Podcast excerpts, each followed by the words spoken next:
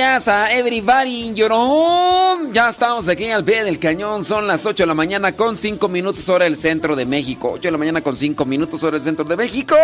En este día lunes 10 de abril del 2023. Felices Pascuas de Resurrección a everybody in your home. Ya saben, las vías de comunicación. Nos pueden mandar sus mensajitos, sus comentarios a través, a través del Telegram a través del Telegram también nos pueden mandar sus mensajitos. Vamos pues a darle, que es mole de olla. Para aliviar las penas del que llora sin condición. No olvides que eres joven, el reino es para ti. Ya llegó, ya llegó, ya llegó, ya llegó.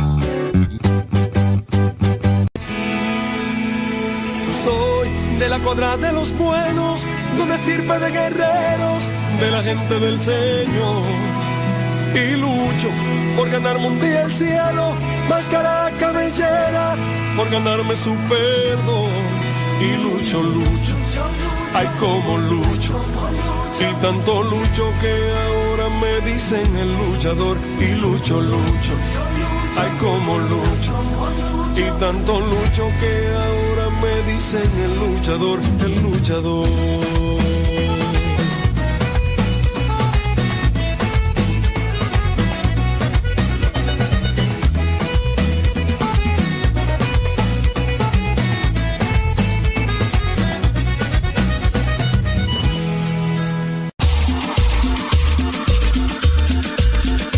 Abuelita, soy tu nieto y ya llegué.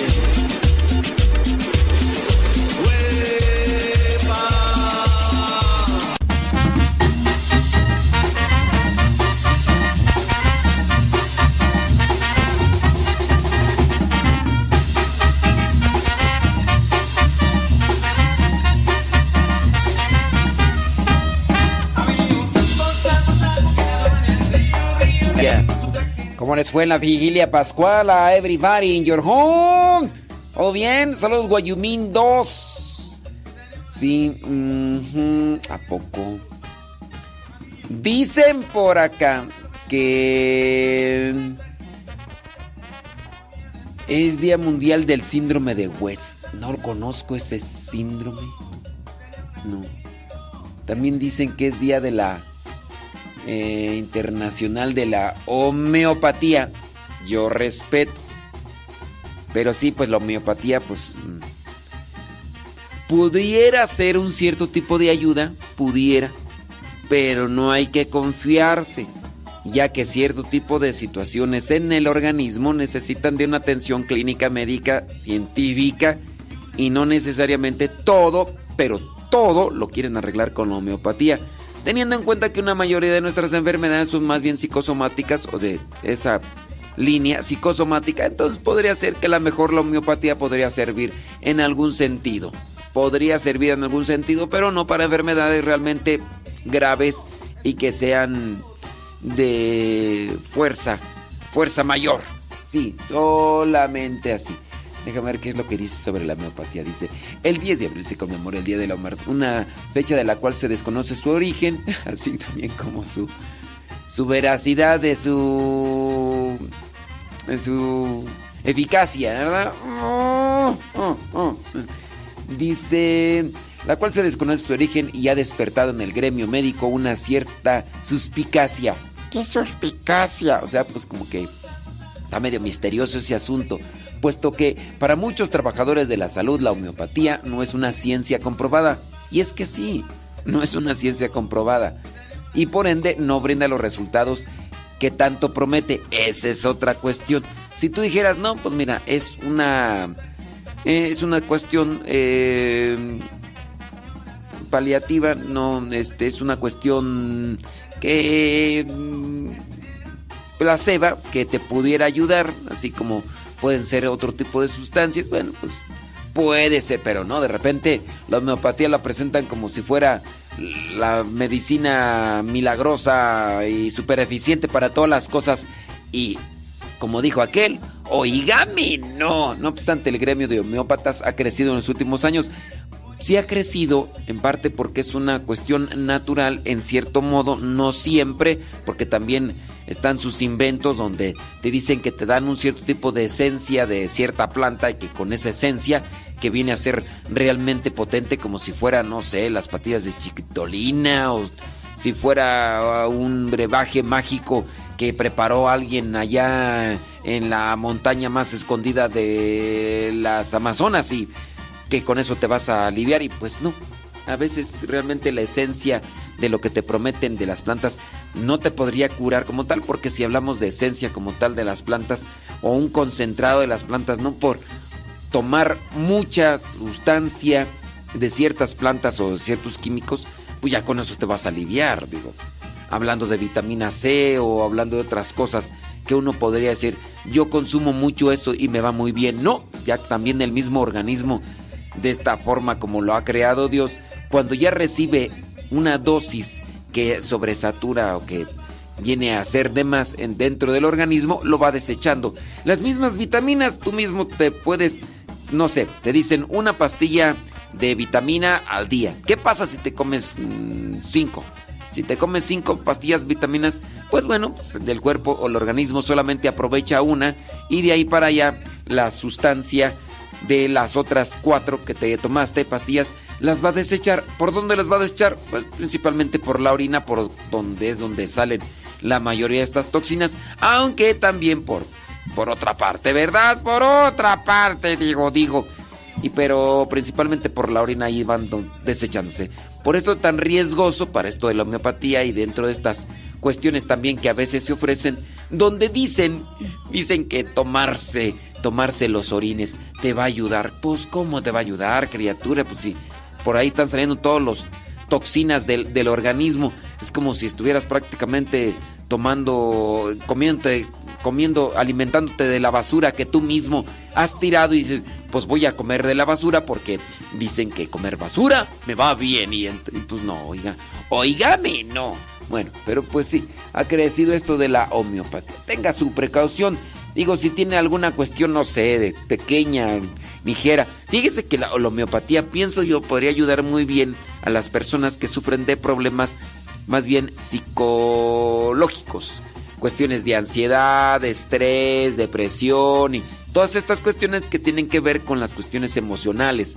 Si en algo les pudieran ayudar, bueno, pues si de repente usted es muy enojona, muy testaruda, muy berrinchuda, muy necia, eso a lo mejor le podría servir algo porque a lo mejor está actuando dentro de la cuestión psicosomática. Y entonces, pues por ahí, de repente que tiene colitis, gastritis y todo lo que termina en itis.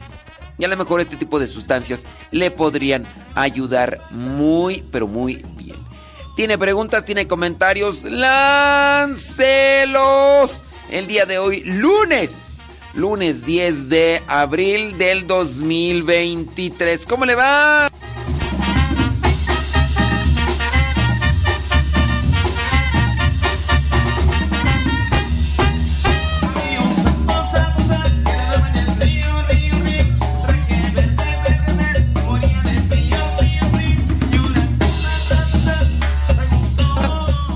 Hablando también del día 10 de abril, dice que hoy se celebra el síndrome de West, una patología caracterizada por una encefalopatía epiléptica que afecta a los niños menores de un año de edad. La celebración de esta efeméride está dedicada a visibilizar esta enfermedad, así como apoyar a los niños que padecen síndrome de West y a sus familiares. Asimismo, se pretende divulgar información y sensibilizar a la población mundial acerca de este tema.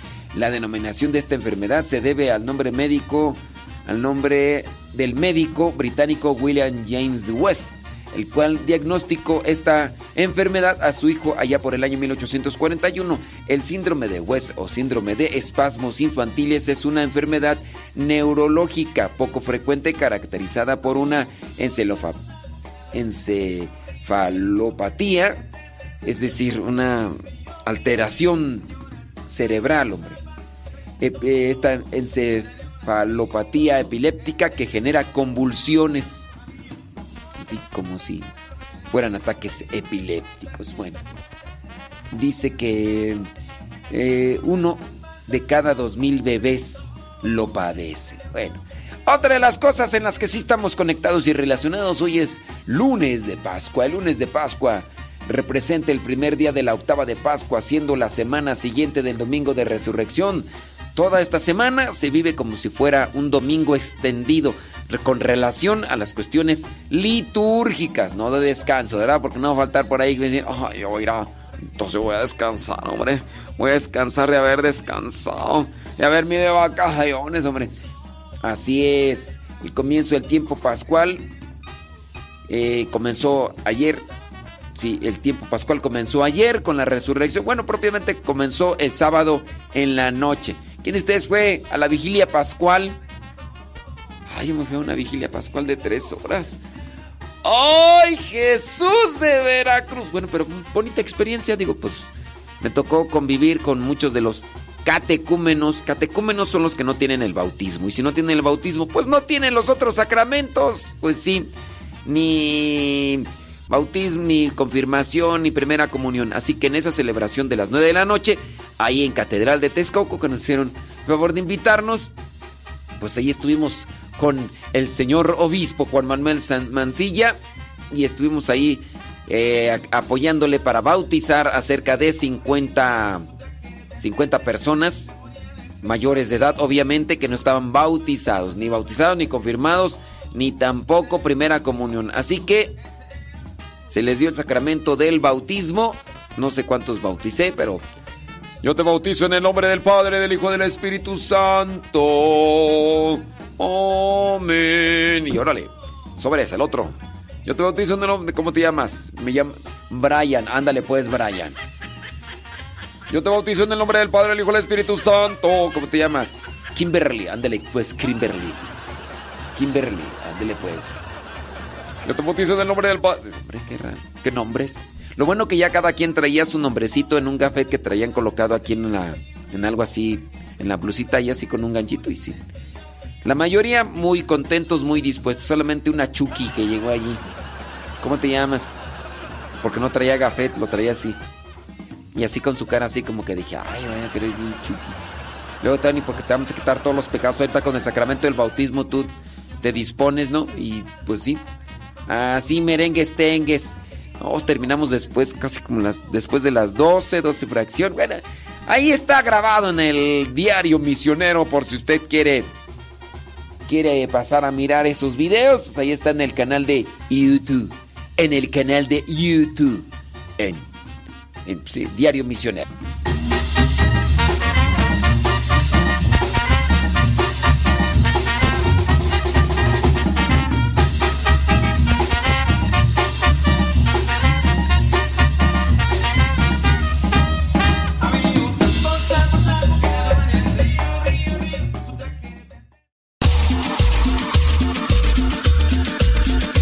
Abuelita, soy su nieto y ya llegué.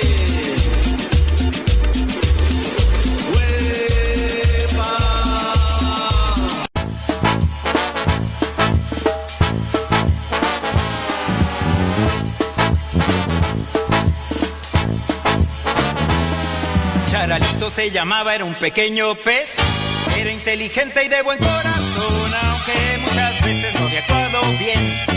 sentía pequeño y de poco valor, pensaba que el perdón no llegaría a conocer. Un día Charalito supo que el Señor pasaba por su barrio y lo quiso ver, se sentía digno de encontrarse con Dios, se quedó a lo lejos sin dejarse ver, escondido entre los peces se quedó. Y escuchó una voz diciéndole su nombre Señor le miró, le dijo que esa noche cenaría con él.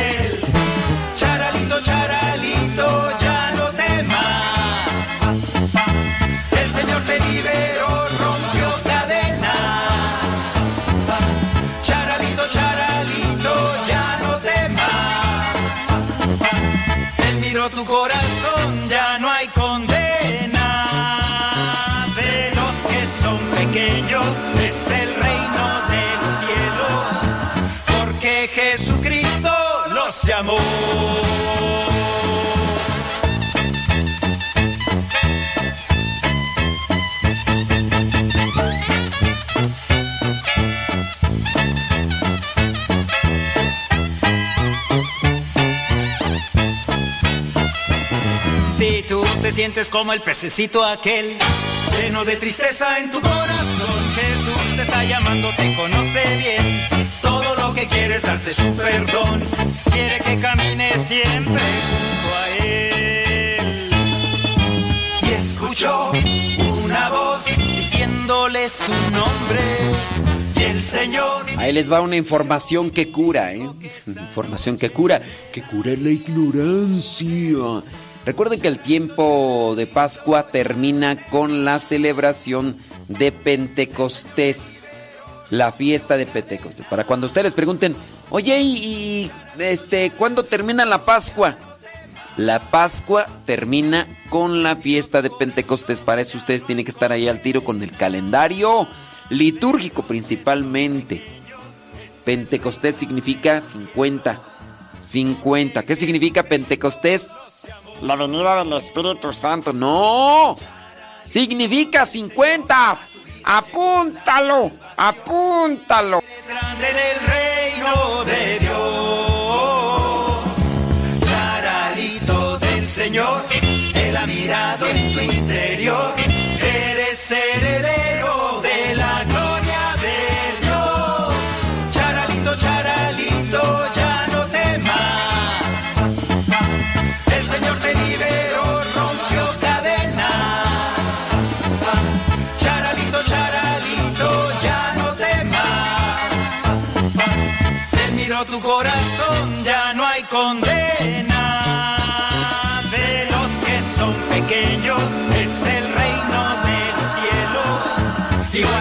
Charalito, el Señor Jesús te llama. El Señor Jesús te llama. El Señor Jesús te llama hoy. Te llama hoy.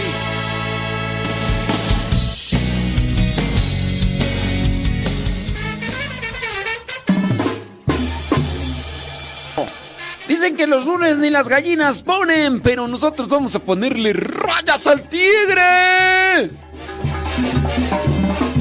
Eso, eso, eso, prima. Ya llegó mi prima Goya. Prima, prima. Tiene comentarios, preguntas, quejas, sugerencias, reclamos, peticiones, háganoslo llegar a través del Telegram. Te- te- te- te- te- te- Telegram.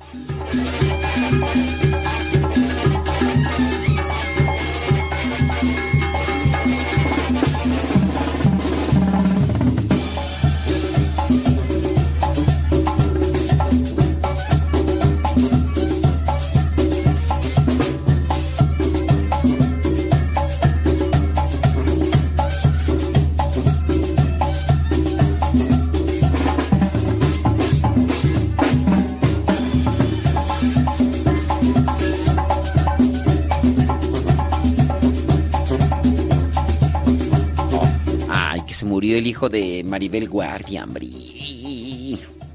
Muchachillo este, el hijo de Maribel Guardian y Joan Sebastián.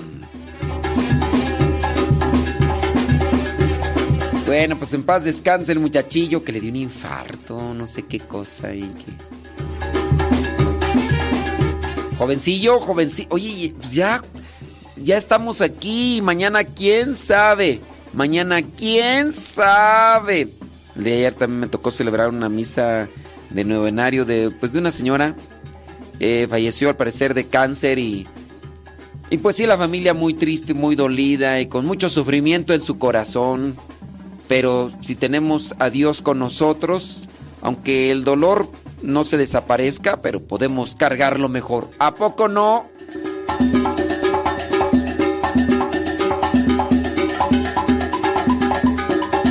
Aprovechemos estos días de la Pascua, aprovechemos también la oportunidad que tenemos para reconciliarnos y vivir bien con los demás, ya que pues, de un día para otro, en un abrir y cerrar de ojos, como vendría a ser este muchachito, hijo de esta señora actriz y medio le canta, y del otro que sí componía y cantaba, pues jovencillo, un infarto y así, así puede ser nuestro día. De repente te vas a dormir, así como aquella otra productora, ¿no? De programas de televisión, como Carla Estrada, no me acuerdo. También igual que se fue a acostar y con mucha presión, mucho estrés y de repente cataplum, ya no se levantó. ¿Por qué no se levantó? Pues un infarto, criatura. Así puede pasar. Oye, no vaya a ser que tú te estés haciendo una tempestad en un vaso de agua por cualquier cosa y estás armando tremendo rinche, estás armando tremendos conflictos y son cosas que a su vez, pues, tienen una solución o simplemente es mirarlas desde otro punto de vista para que no causen tanto conflicto y tú ahí haciendo y no sé, que hasta te vayan a voltear los ojos y vayan a dar ahí como que una embolia y no. Y luego por una cosa que solamente ahí que pudiera haberse arreglado, dejado, pues hay cosas que ya hay que dejarlas ahí. Pero como eres tan perfeccionista, como eres tan perfecto, no, no, no, radical, radical, radical, armas tremendo conflicto y si no hacen las cosas como tú quieres, uy, se, se arma la rebaratengan. Oiga, el próximo 15 de abril ya comienza lo que es la teología para laicos. Aquí en esta casa donde nos encontramos, Centro Nacional de Reconciliación, por si un día quiere venir a un retiro, ya sábanas, ¿para qué cobijas? Eh, a ver, déjame ver. si estamos hablando que es el 10, este próximo fin de semana sería tercero, ¿verdad? creo que sí. Bueno, el segundo y el cuarto fin de semana hay retiro de evangelización. Y este próximo sábado 15 de abril comienza el nuevo curso de teología para laicos. Tiene que ser presencial. Tiene que ser presencial a fuerzas. ¿Quiere más datos? Ahí le van. Saludos a los de Modesto, California, a los de Stockton, a la Merced, California. Gracias.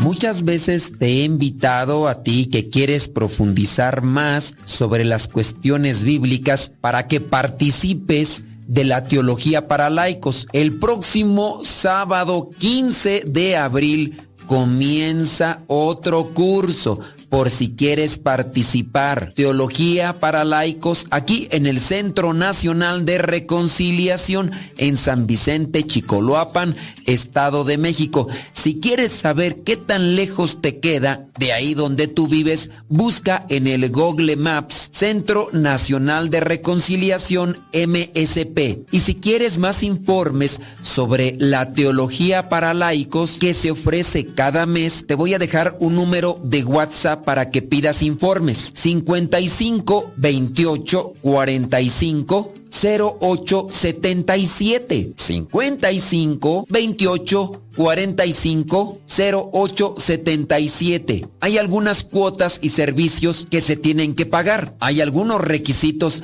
también que se solicitan. Que el comprobante de estudios, que la carta presentación de tu párroco, que el acta de nacimiento y también un comprobante de cursos bíblicos o el equivalente, porque aquí estamos hablando de teología. Y entonces, si no has recibido los cursos bíblicos o no tienes un conocimiento bíblico básico, no podrías entender o comprender las cosas que aquí en la teología para laicos vas a aprender. Recuerda, el próximo curso inicia el 15 de abril del 2023. Informes al WhatsApp 55 28 45 08 77 55 28 45 08 77. La clase de teología se da cada segundo sábado de cada mes. Aquí te esperamos en el Centro Nacional de Reconciliación en San Vicente, Chicoloapan, Estado de México. Es tu palabra para mis pasos, mi sendero.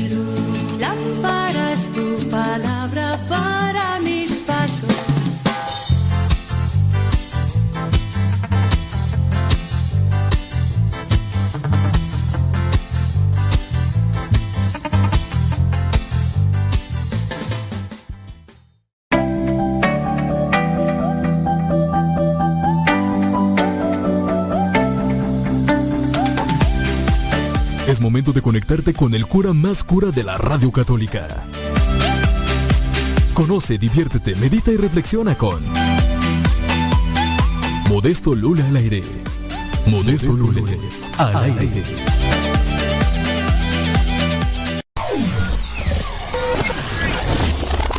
Si quieres volver a escuchar los programas del Padre Modesto, búscalo en tu página favorita de podcast, Spotify, iTunes, Google Podcast y otros más. Busca los programas en, el, canal, Modesto, Radio.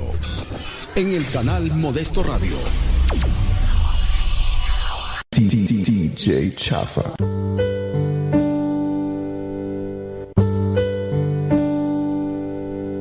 Salmo 23. El Señor es mi pastor, nada me falta. En verdes praderas me hace descansar y a las aguas tranquilas me conduce. Me da nuevas fuerzas y me lleva por caminos rectos, haciendo honor a su nombre. Aunque pase por el más oscuro de los valles, no temeré peligro alguno, porque tú, Señor, estás conmigo. Tu vara y tu bastón me inspiran confianza. Me has preparado un banquete ante los ojos de mis enemigos. Has vertido perfume en mi cabeza y has llenado mi copa a rebosar. Tu bondad y tu amor me acompañan a lo largo de mis días. Y en tu casa, oh Señor, por siempre viviré.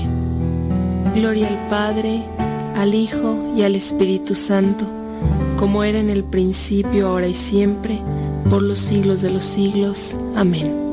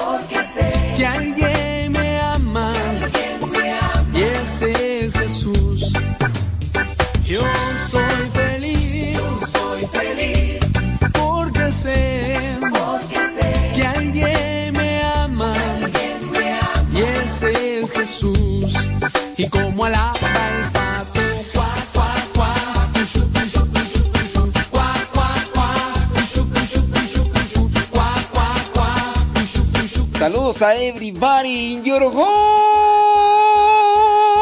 Lunes 10. Dicen que los lunes ni las gallinas ponen.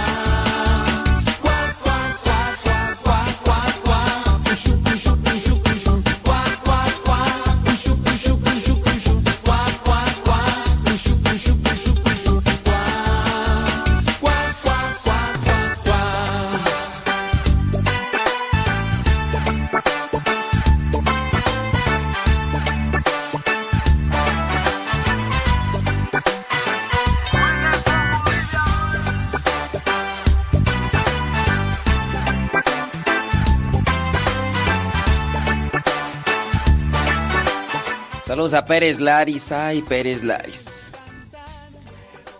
Eh, sí. No, y hace poquito fuimos allá a Modesto, California, y tú ni tus luces. Pero está bien.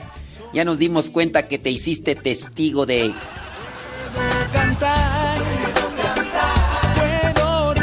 ¿Cómo cambias? ¿Cómo cambias? Y estuvimos dos días eh, ahí en Modesto. Ahí en Modesto estuvo el padre Modesto. Guayumín.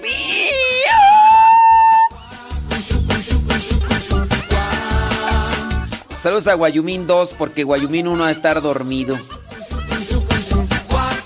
Y, y a su mamá de Guayumín 1 ni la saludo porque ya ni nos escucha. Me van a decir, yo, yo, yo, que si te escucho no me mandas saludos, hombre. Puedo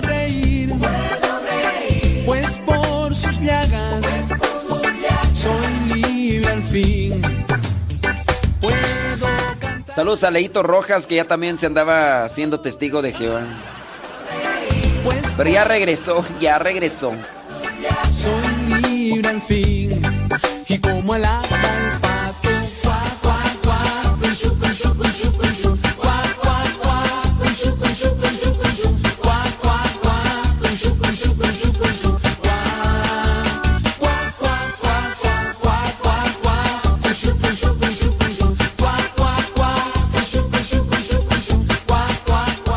Pérez Laris que no les avise. Ay, Pérez Laris.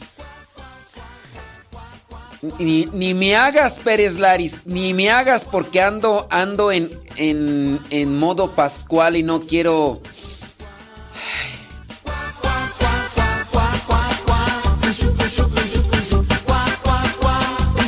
Lo que pasa es que tú no ves el diario misionero, Pérez Laris.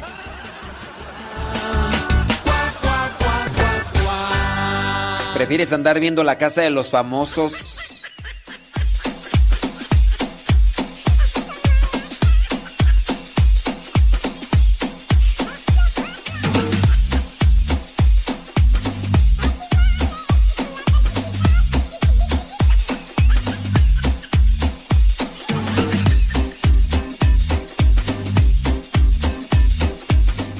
No voy a leer tu comentario, Pérez Laris. No voy a entrar en provocaciones. No voy a entrar en provocaciones. Ando en modo pascual. Así que ni le busques ruido a chicharrón. Mejor en silencio, Pérez Laris. Mejor en silencio, porque si no, ahorita saco todo el veneno. Saco todos los venenillos y vas a ver, va, vas a ver, Pérez Laris, como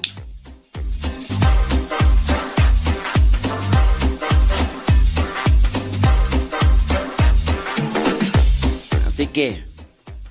Be in silence. No sé si así se dice, pero ahí te lo dejo. Oye, hablando de venenillos, eh, una pregunta que estuve recibiendo constantemente. Y dicen, en Semana Santa un sacerdote dijo que el trido pascual es jueves, viernes y sábado. Ok, yo lo dije también. De hecho, si ustedes ven la liturgia de las horas, yo, do- yo doy fundamentos, ¿eh? yo doy fundamentos para ciertas cosas cuando las hay. Yo dije, el triduo pascual es jueves, viernes y sábado. Y aquí lo dice la liturgia, la liturgia de las horas, ¿ok? Bueno, yo se los dije. Dice por acá esta persona que otro sacerdote dijo que no, que es viernes, sábado y domingo. ¿Quién está en lo correcto? Pues no sé, no, no, no sé, este, yo ya... Saludos desde Monterrey. No sé, tú, tú dime, tú dime, yo te digo lo que dice la liturgia de las horas. Yo te digo lo que dice la liturgia de las horas. Así que, pues tú analiza quién estará en, la- en lo correcto. ¿Estaremos en lo correcto los que decimos o con los que nos apegamos a lo que dice la liturgia de las horas o aquel sacerdote que yo no sé en qué se apoya para decir que el trido pascual es viernes, sábado y domingo? A ver, ¿qui- ¿quién estará en lo correcto? Eh, ¿Lo que dice la liturgia de las horas o lo que dice ese sacerdote que no sé? Ah, Bueno, ahí dice jueves, viernes, sábado, trido pascual. El domingo ya es domingo de resurrección. ¿Quién estará en lo correcto? ¿Quién estará en lo correcto? Pregúntame.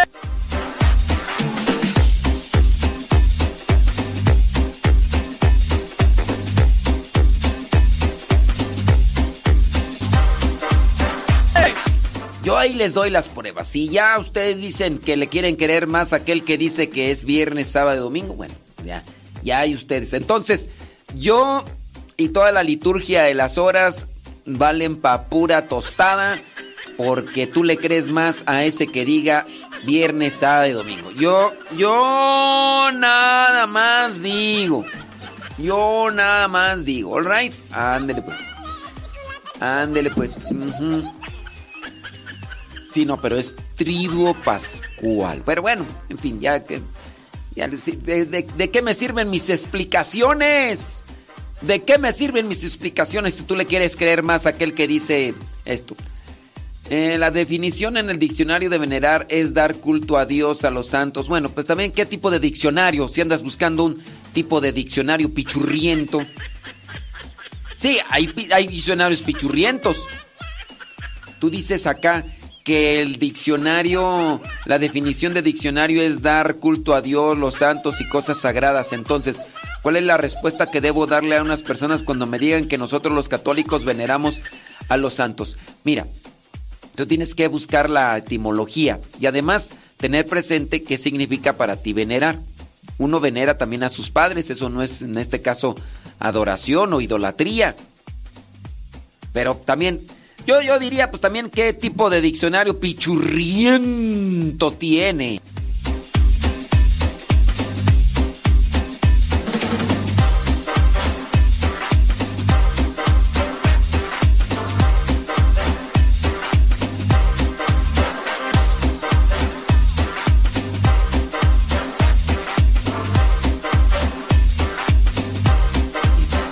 Tengo un diccionario, no te lo voy a prestar ni aunque me digas, préstamelo a mí, préstame. Pero yo sí busco diccionarios más o menos. Yo busco por aquí, por allá y busco la etimología de la palabra, que es lo que más me ayuda para tener una respuesta más clara a lo que estoy buscando. No, no encuentro lo primero que me dice Wikipedia. Cuidado con Wikipedia, es lo primero que aparece ahí en el Google, en el Google cuando empiezan a buscar algún significado. ¿Ok? Sepan buscar también, criaturas. Di- Dice la palabra venerar o veneración. Viene del latín veneratio y significa acción y efecto de demostrar mucho respeto. A ver, tú que me mandaste esta pregunta que no voy a decir obviamente tu nombre al aire porque pues para que no para que no se sientan ofendidos, aludidos, expuestos y van a decir, "Ay, ¿por qué? ¿Por qué me expones? ¿Por qué me expones a mí ante ante la gente si los demás piensan que yo soy bien inteligente?" Pues piensan, pero no. Pero no, pero no. Pero fíjate que no. Entonces la palabra veneración o venerar viene del latín veneratio, acción y efecto de demostrar mucho respeto. Ya. Aquí no dice, aquí el diccionario no dice nada de los santos, nada. ¿Quién sabe qué andará, qué diccionario pichurriento andas buscando? Se- sepan buscar, sepan buscar para que. Entonces ya veneratio significa entonces acción y efecto de mostrar mucho respeto. Se veneran a los papás, se veneran a las personas mayores. Entonces, cuando uno demuestra demasiado respeto ya. Ahora, cuando nosotros decimos que veneramos a los santos, no es venerar a la imagen física como tal. En el caso de lo que vendría a ser un, una imagen, ¿no? Ah, es que yo venero mucho a esta imagen. Cuidado, cuidado. Es más bien a lo que representa, no a la imagen. Porque si ustedes están dándole así atención así central, atención central y directa a una imagen, podrían estar entonces cayendo o incurriendo en un cierto tipo de idolatría y ahí sí están mal. En el caso de las personas que dicen, no, yo venero esta imagen, cuidado. No es la imagen como tal, la, la- la forma material o física de la imagen, sino es a quien representa, ¿ok? Ok, bueno, aquí dando información que cura, que cura la ignorancia, ¿ok? Dice, muy bien, ahorita vamos a checar acá a ver qué onda. Dice, "Eh, mi tiempo favorito es la cuaresma. Eso no estamos preguntando ahorita. Pregunta, ¿por qué tardan en llegarle los mensajes? Luego no quiere que estemos de toxis. No, toxi ya eres. Toxi ya eres. Ya después de un mes era justo. Ay, yo diría, si no fueras toxic, no hubiera respondido eso, pero como lo confirmas, ay, ay, ay.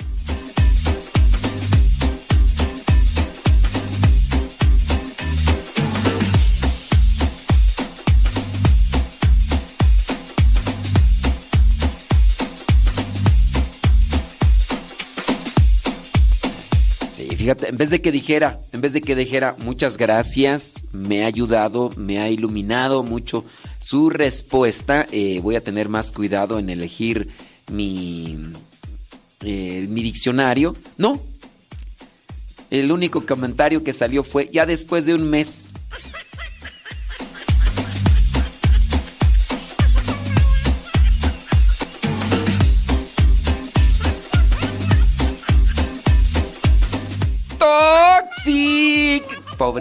Si es que está casado. Si es que la ha aguantado. si es que si es que alguien quiso echarse el compromiso, si es que pobre viejo, pobre viejo, si es que alguien quiso echarse el compromiso, si es que, que alguien que le ha aguantado. Ay, Dios, Dios. Dios te haga santo, si es que estás ahí, si es que estás ahí. Mm, mm. Dice por acá, padre, ¿las indulgencias duran nada más un día o cuánto dura? No. Disculpe mi ignorancia. Bueno, pues ¿qué le vamos a hacer? Dijo Don Roberts, ¿verdad? Eh, no es malo tener. No, no es malo tener ignorancia. No es malo tener ignorancia. Lo malo es quererse quedar con ella. Entonces, no hay nada que esculpar. No hay nada que esculpar. Sí, tengo esa duda, no conozco esto, no sé esto.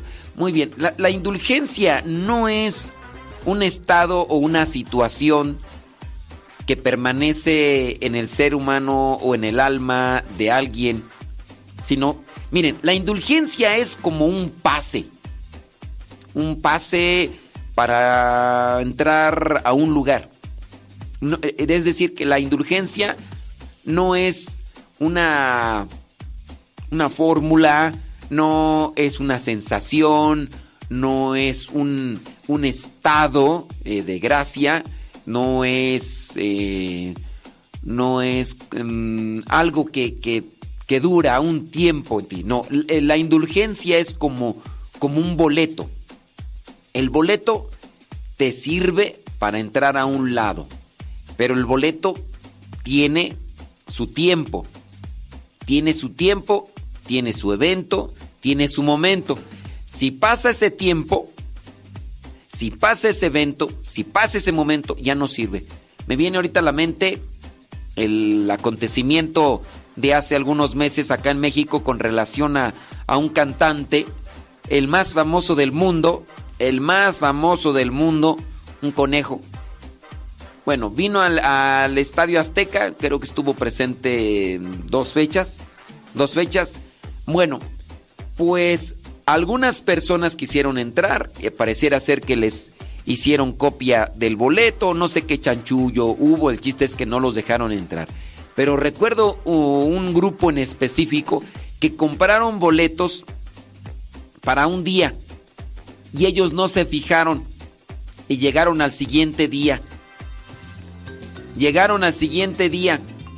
Y entonces este dice, por si algún día ustedes piensan que les ha ido mal, piensen en nosotros. Compramos boletos con no sé cuánto tiempo, llegamos y sí, nosotros sí, sí, eran válidos, pero eran para un día antes, no eran para un día después. Y a ellos no les sirvió. La indulgencia plenaria es como el boleto. Con la indulgencia plegaria, la plenaria, con la indulgencia plenaria es válida en el momento. Es decir, que si tú ganas indulgencia plenaria, por decirlo, hoy, hoy para ti, porque puede ser para una persona viva, pero para uno mismo, o en su caso para un difunto.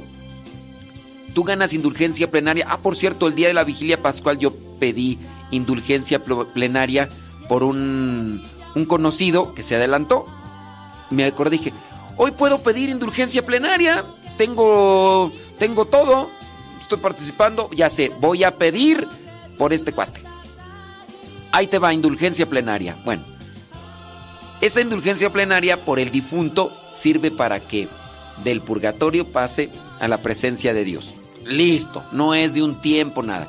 Ahora, para mí, si yo pido indulgencia plenaria para mí, ¿a qué atribuye eso?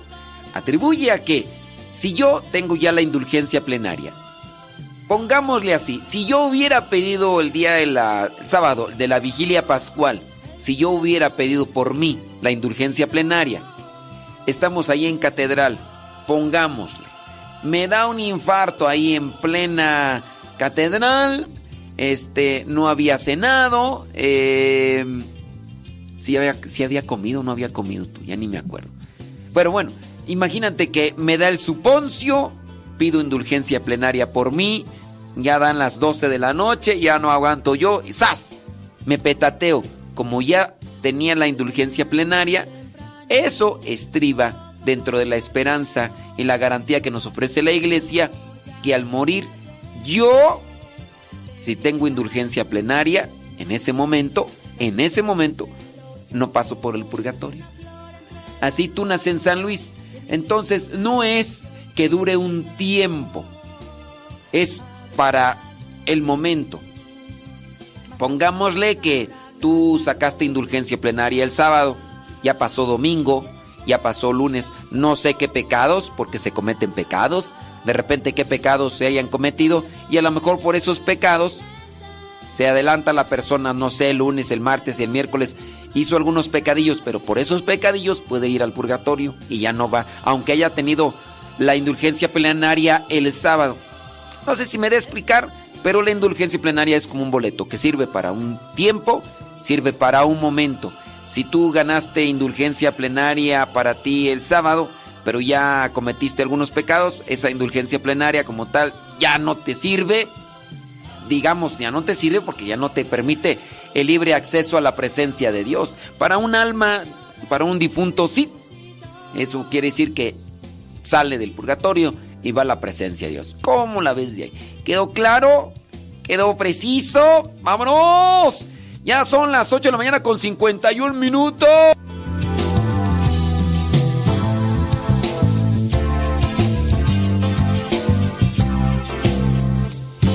De mañana muy temprano. Oh, ¿qué, ¿Qué pasa con las almas que se suicidan eh, en los días santos?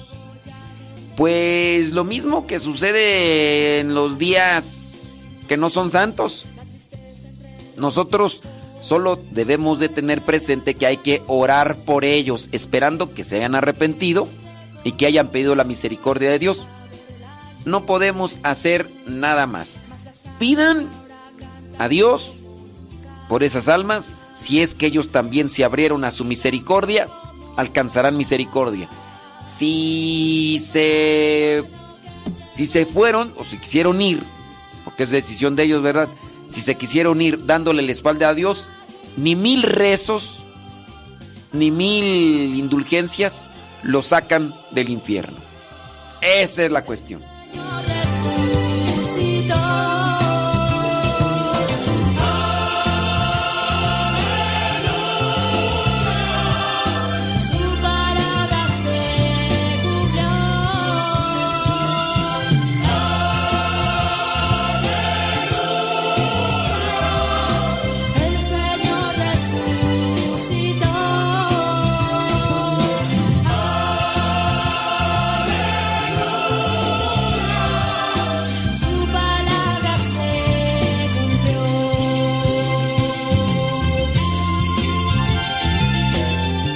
Dice con relación a lo de la indulgencia plenaria, Leito Rojas que sí fue muy entendible, pero no así para María, Eugenia.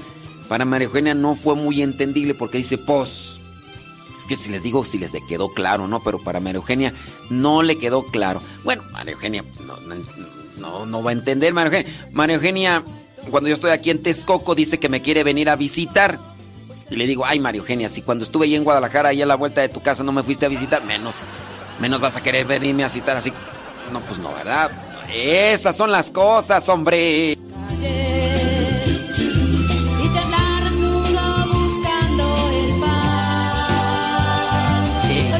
¿Se puede pedir indulgencia plenaria por alguien que en vida no fue católico? No, lamentablemente no. No se puede pedir indulgencia plenaria por alguien que no fue católico. Uno puede rezar por él, que Dios tenga misericordia de él, pero si no fue católico, pues ahí no aplica.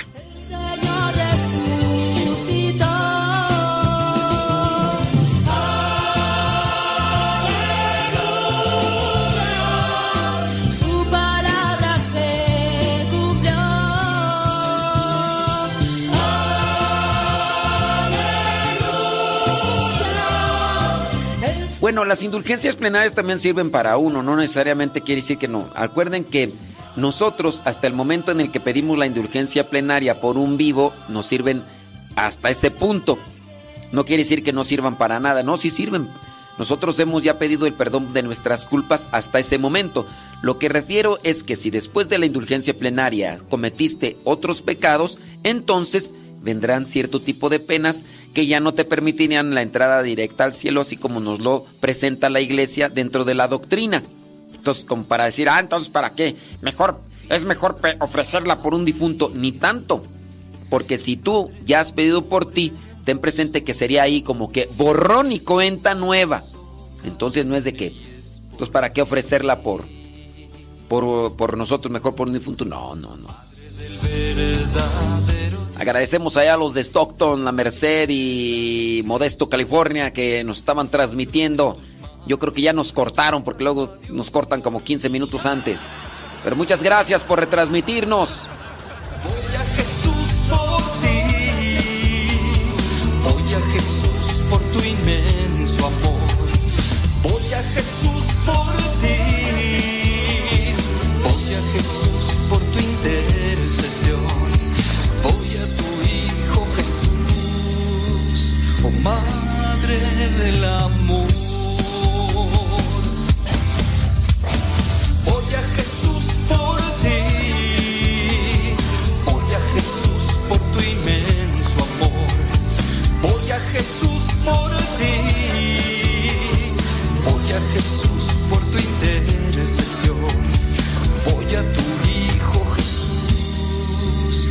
Madre del amor.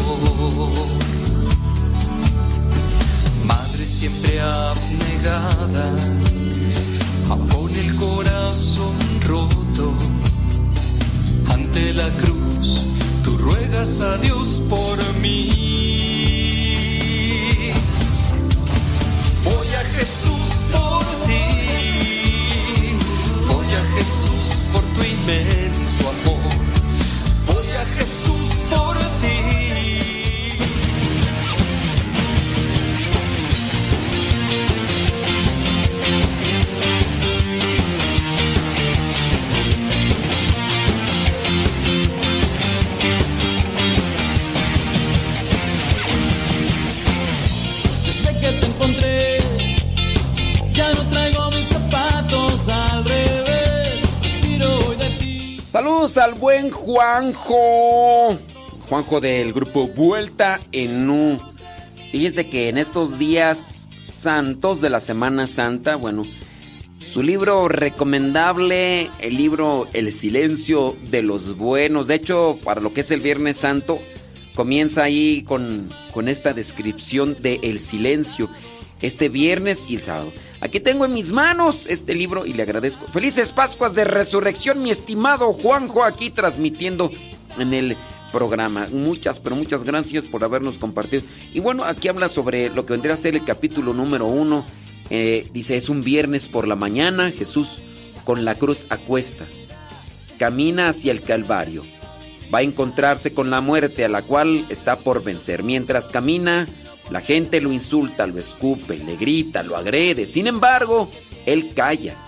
Continúa ese recorrido y los insultos parecen subir de tono. Lo siguen agrediendo.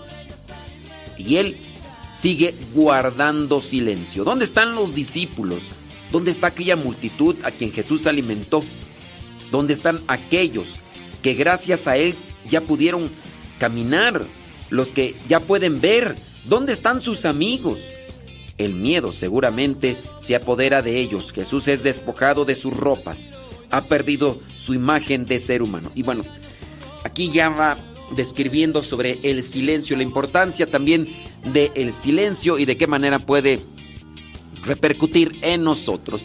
Felices Pascuas de Resurrección, mi estimado Juan José Trujillo, cantante, compositor, eh, dirigente del grupo Vuelta en U. Y hablando de la Pascua, ¿por qué no decir que desde que nos encontramos con Cristo, nuestra vida ha cambiado? ¿O a poco no, mi estimado Juanjo?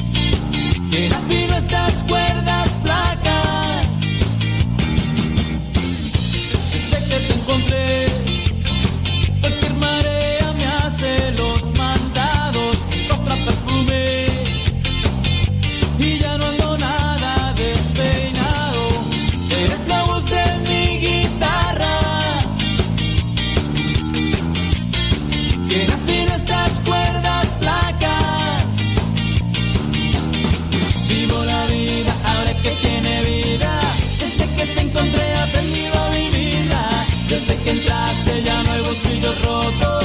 Y así no podré ya salirme de tu vida. Vivo la vida ahora que tiene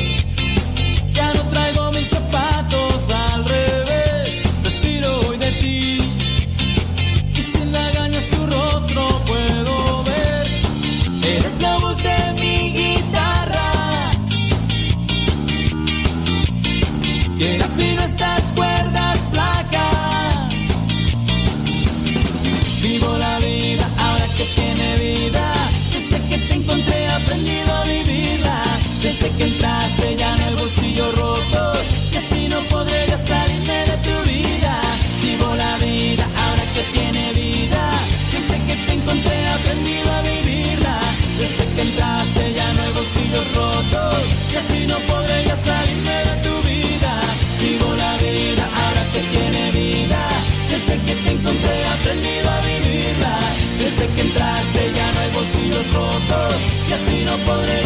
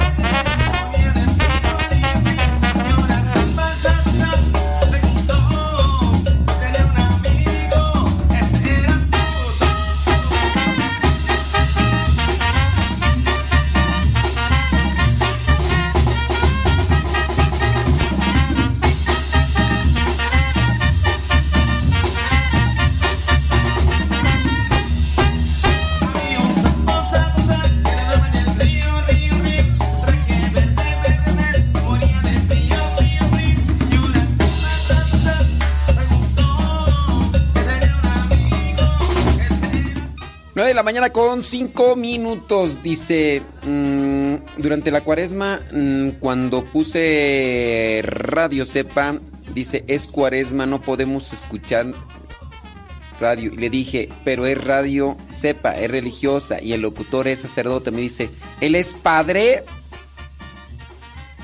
Yo pensé que era un locutor regular.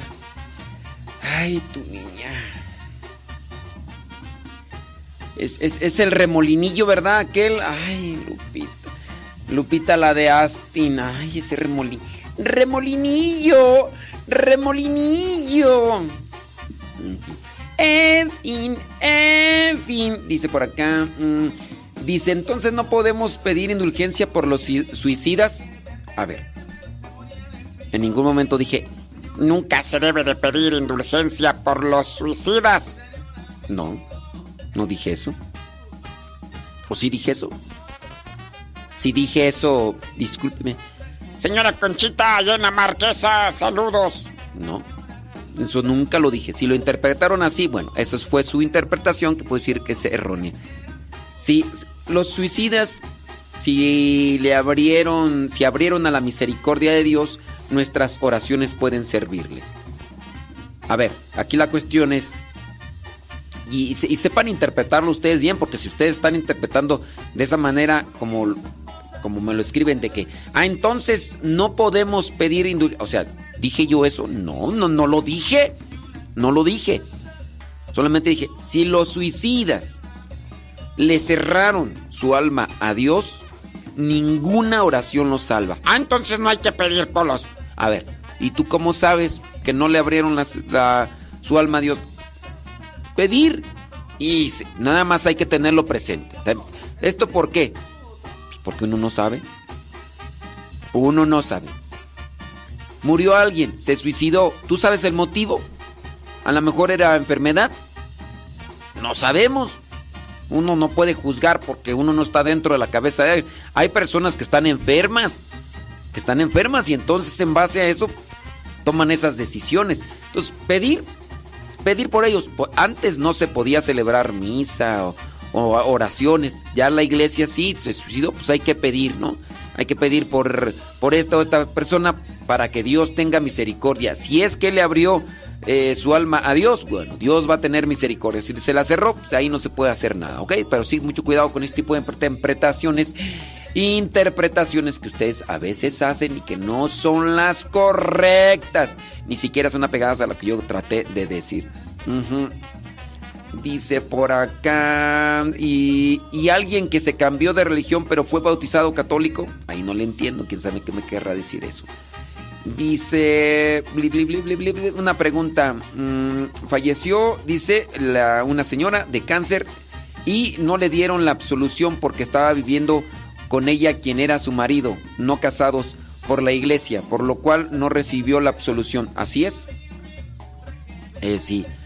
Sí, en su caso, pues, como estaban viviendo en unión libre, bueno, dice, ella estuvo cuatro meses sin tener intimidad con su marido y decía estar arrepentida. Bueno, miren, pueden decir que están arrepentidos y todo, pero sepan pues que a los que están viviendo en pecado, a los que están viviendo en pecado, Mm, aún así, incluso hasta podría ser que estén, ella vive aquí en México y él vive en Estados Unidos, viven en unión libre, tienen hijos, y no porque el hecho de que no tengan intimidad quiere decir que entonces pueden recibir los sacramentos, en su caso por enfermedad o por distancia, pero tienen la intención de seguir viviendo juntos y que si se acomoda el momento, otra vez chucu chucu, chaca chaca, ¡uh! y pues esa es la cuestión, ya cuando la persona dice, yo ya determino no volver a andar ahí prendiendo el boiler para meterme a bañar. Ahí es otra cosa. Hay matrimonios en los que dicen, nosotros todavía podemos chucu chucu, chocuchaca, pero nosotros no queremos tener intimidad. Esa es otra cosa. Ya ahí se puede disponer y se puede preparar a la pareja para que pudiera recibir los sacramentos en esa situación. Pero otra que digan, no, pues es que no ha tenido intimidad. ¿Por qué? Porque estaba enfermito o estaba enfermito. Ah, esa es otra cosa, pues nomás porque... Pero eso no eso no, no le da viabilidad a una persona para recibir el sacramento. Una señora podría estar aquí en México diciendo, eh, pues mi viejo está allá en Estados Unidos, tiene más de dos años, yo estos dos años, uff, ni en sueños, ni por este, ni por videochat, porque ya también igual por videollamada, ¿verdad? Algunas, este, aunque no... Entonces, ahí está la cuestión. Pero sí, las personas que están viviendo en unión libre no pueden recibir los sacramentos. Y no por el hecho de que no, no hayan tenido o no tengan, eso ya les da posibilidad de recibir los sacramentos. A su excepción de cuando los dos determinan, dicen, ya no más, ya no vamos a tener más. Después viene una preparación y entonces ahora podría ser que se acomode, ¿ok? Eh, si se puede ofrecer indulgencia por alguien que se cambió, no. Si se cambió de si salido de la iglesia católica no se puede ofrecer indulgencia plenaria por él, porque pues rechazó los sacramentos, rechazó a la iglesia. Ahí está la cuestión.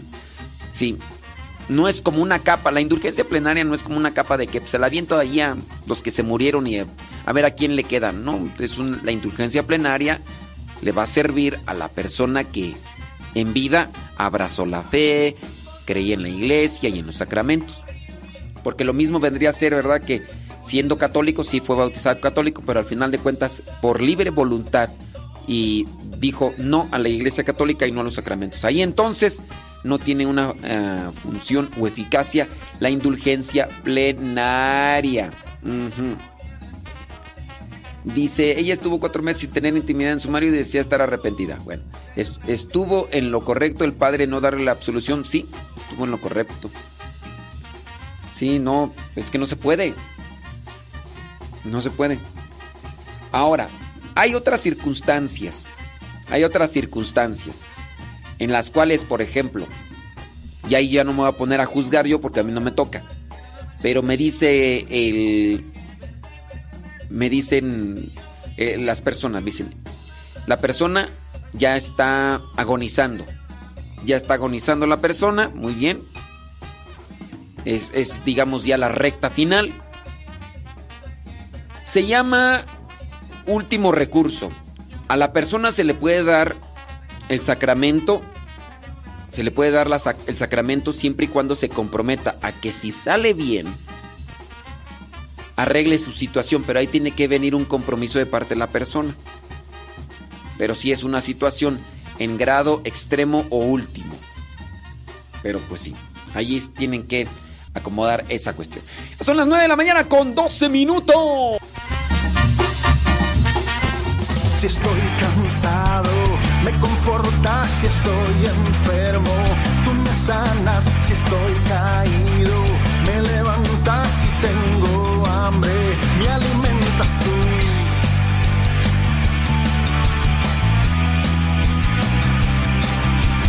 Tú, tú, tú, solo tú, tú, tú, tú, tú, tú, solo tú, tú, tú, Jesús, y estoy triste, tú me animas si estoy perdido, tú me orientas si tengo frío, tú me abrigas si tengo miedo, me haces fuerte tú, tú, tú, solo tú, tú, tú, tú, tú, tú, solo tú, tú, tú, Jesús, tú, tú, tú, solo tú, tú, tú, tú, tú, tú, solo tú, tú, tú, Jesús, tú, tú, tú, solo tú, tú, tú, tú, tú, tú, solo tú, tú, tú, Jesús, tú, tú solo tú, tú, tú, tú, tú, tú, solo tú, tú, tú, Jesús.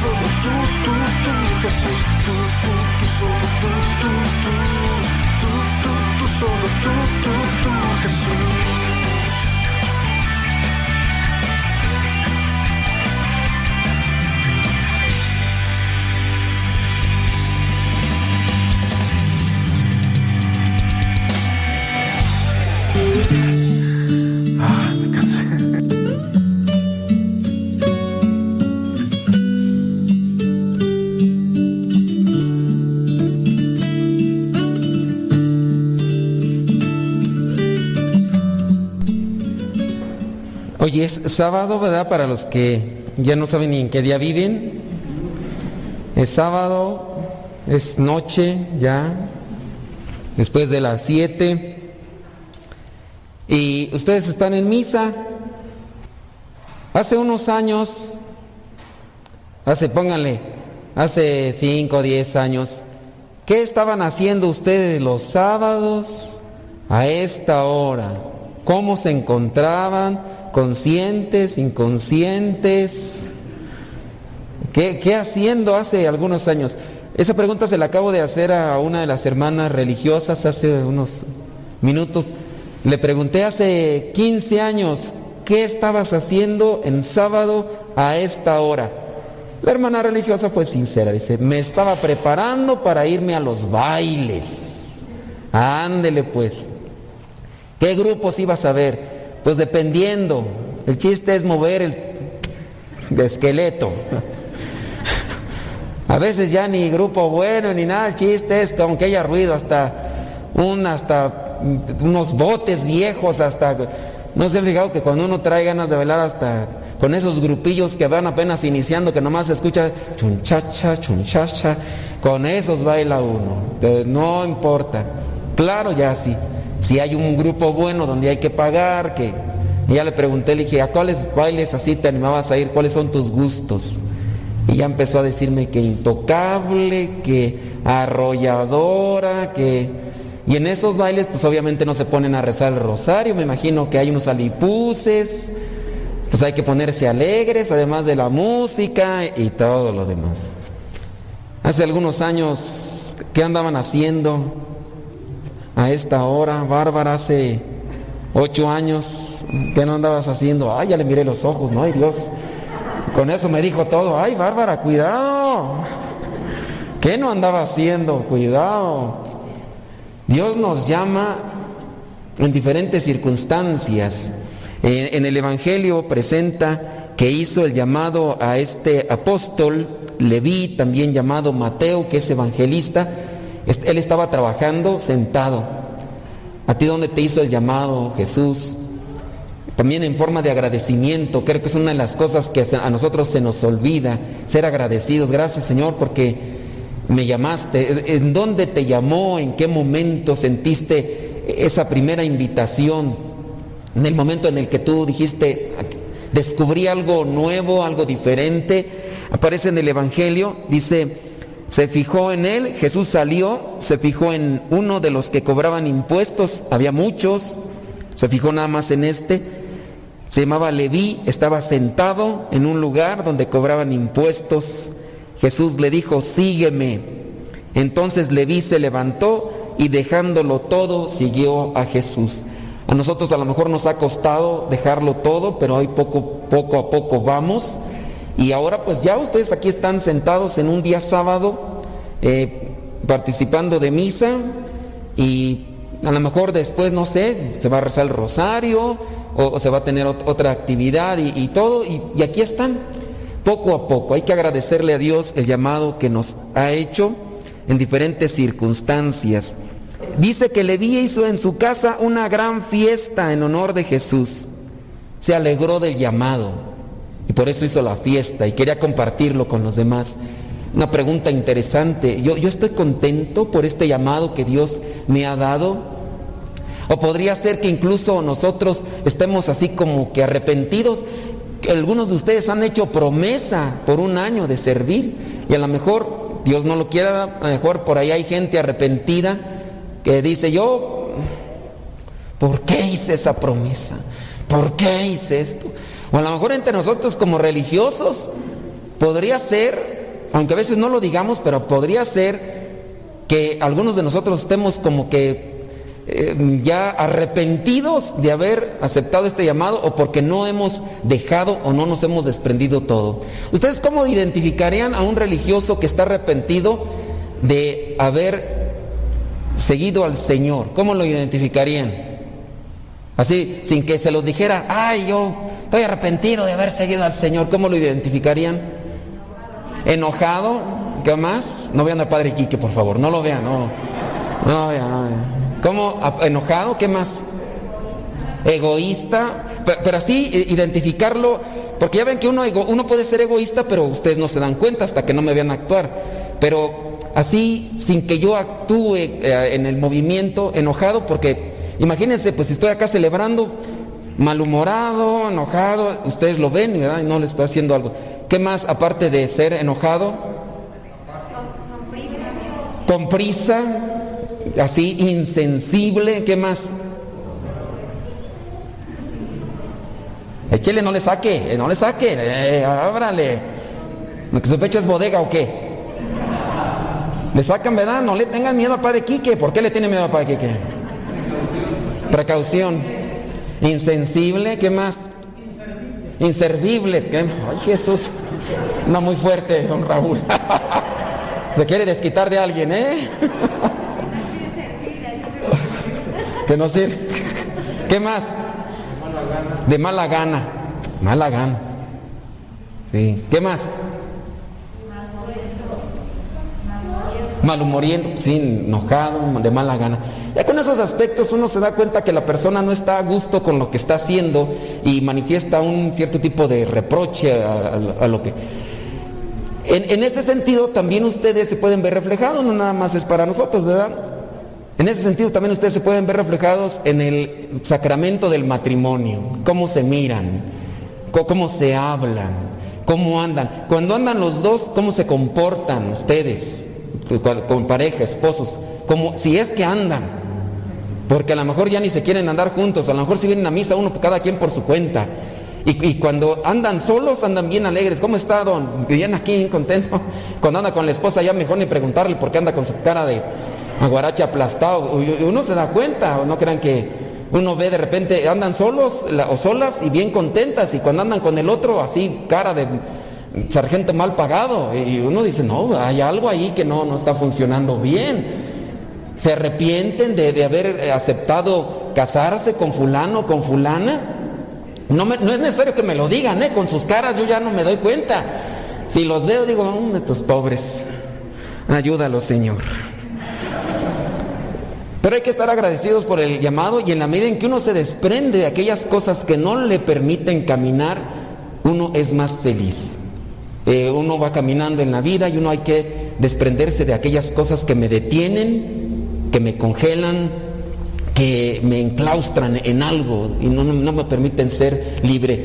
Fíjense lo que dice aquí, dejándolo todo, siguió a Jesús. El consagrado, cuando no, no- lo deja todo, a lo mejor se queda añorando sus vidas de, de bailes, su vida de cuando era novia novio, dependiendo la situación o, lo que hacía. Y no va a ser feliz porque está aquí viviendo en el pasado. Y ustedes también igual, siendo casados, a lo mejor viviendo, queriendo vivir como solteros, o queriendo soñar o soñando en otras cosas, tienen que también desprenderse y dejarse abandonar por el Señor. para que sean realmente felices y libres.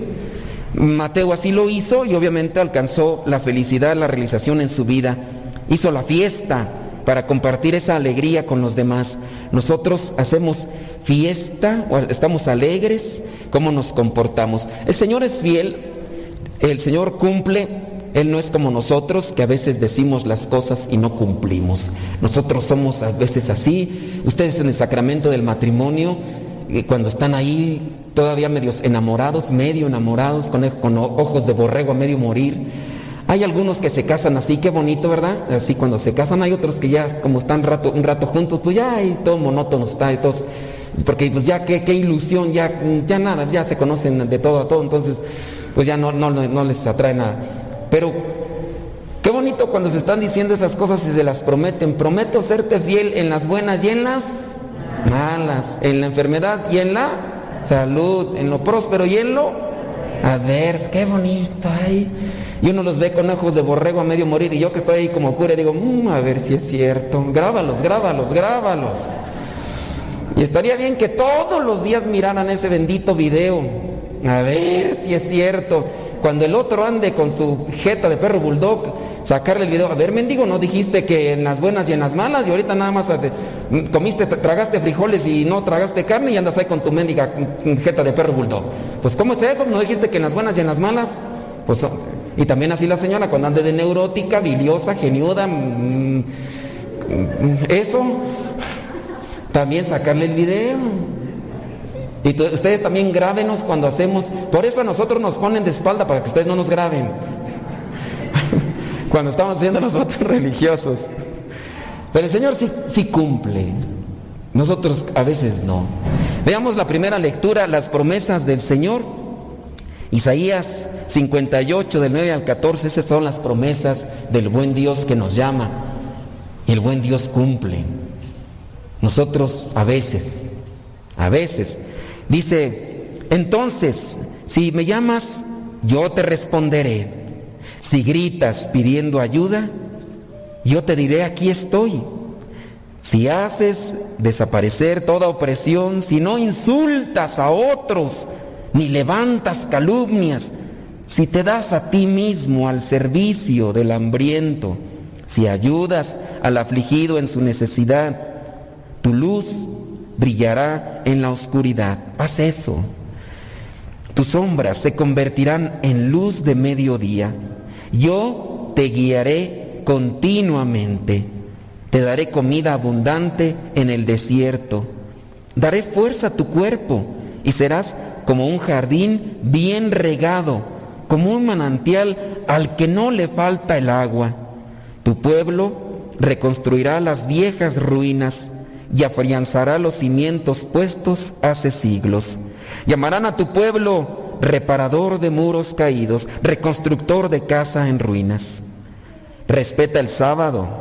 No te dediques a tus negocios en mi día santo. Considera este día como día de alegría como día santo del Señor y digno de honor. Honralo, no dedicándote a tus asuntos ni buscando tus intereses y haciendo negocios. En la medida en que nosotros seamos fieles al Señor, Él resplandecerá en nuestros días de oscuridad, en nuestros días de tormenta, en nuestros días de zozobra, de tristeza, de soledad, que nos puede llegar hoy, nos puede llegar mañana, en una semana, en un mes, no sabemos, ahorita estamos contentos, quizá en paz, a lo mejor estamos afligidos por algo, habrá personas que le están pasando muy mal, de repente uno escucha historias familiares de decesos de una y de otra índole, cuestiones económicas, materiales, secuestros y, y tantas cosas, y uno ni agradecido a veces está por la luz del nuevo día. Pero seamos fieles al Señor, cumplamos con su palabra y Él nunca se apartará de nosotros. Nosotros a veces sí no cumplimos o muchas veces no cumplimos con aquellas cosas que decimos a los demás y a veces ni a Dios. Pero el Señor, en la medida en que nosotros nos esforcemos, Él cumplirá todo lo que nos ofrece. Bueno, pues ahí se lo dejamos porque me dijeron que el día de hoy fuera cortito y concreto. No fui concreto, pero sí traté de ser cortito Así que ahí se los dejo. Hay que esforzarnos, ayudarnos mutuamente para cumplir con lo que hemos ya dicho al Señor.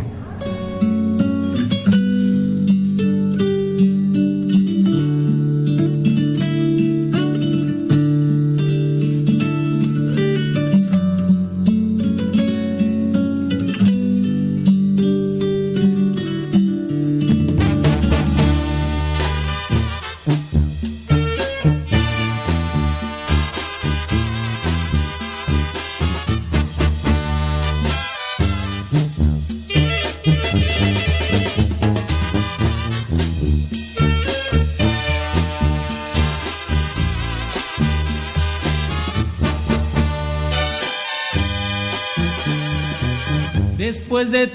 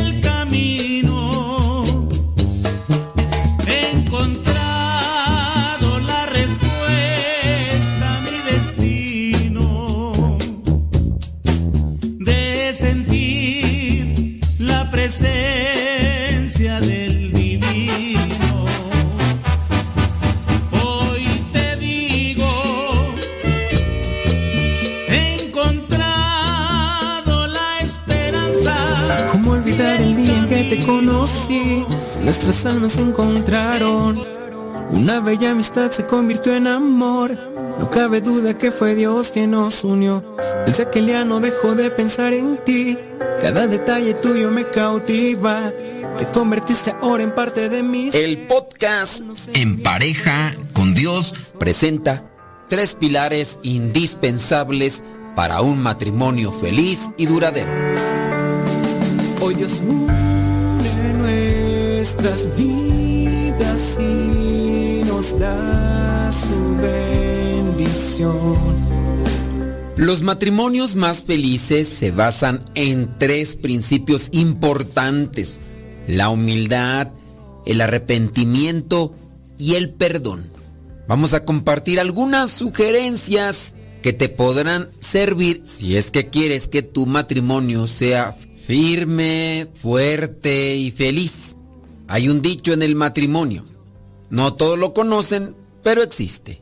Los primeros 50 años son los más duros.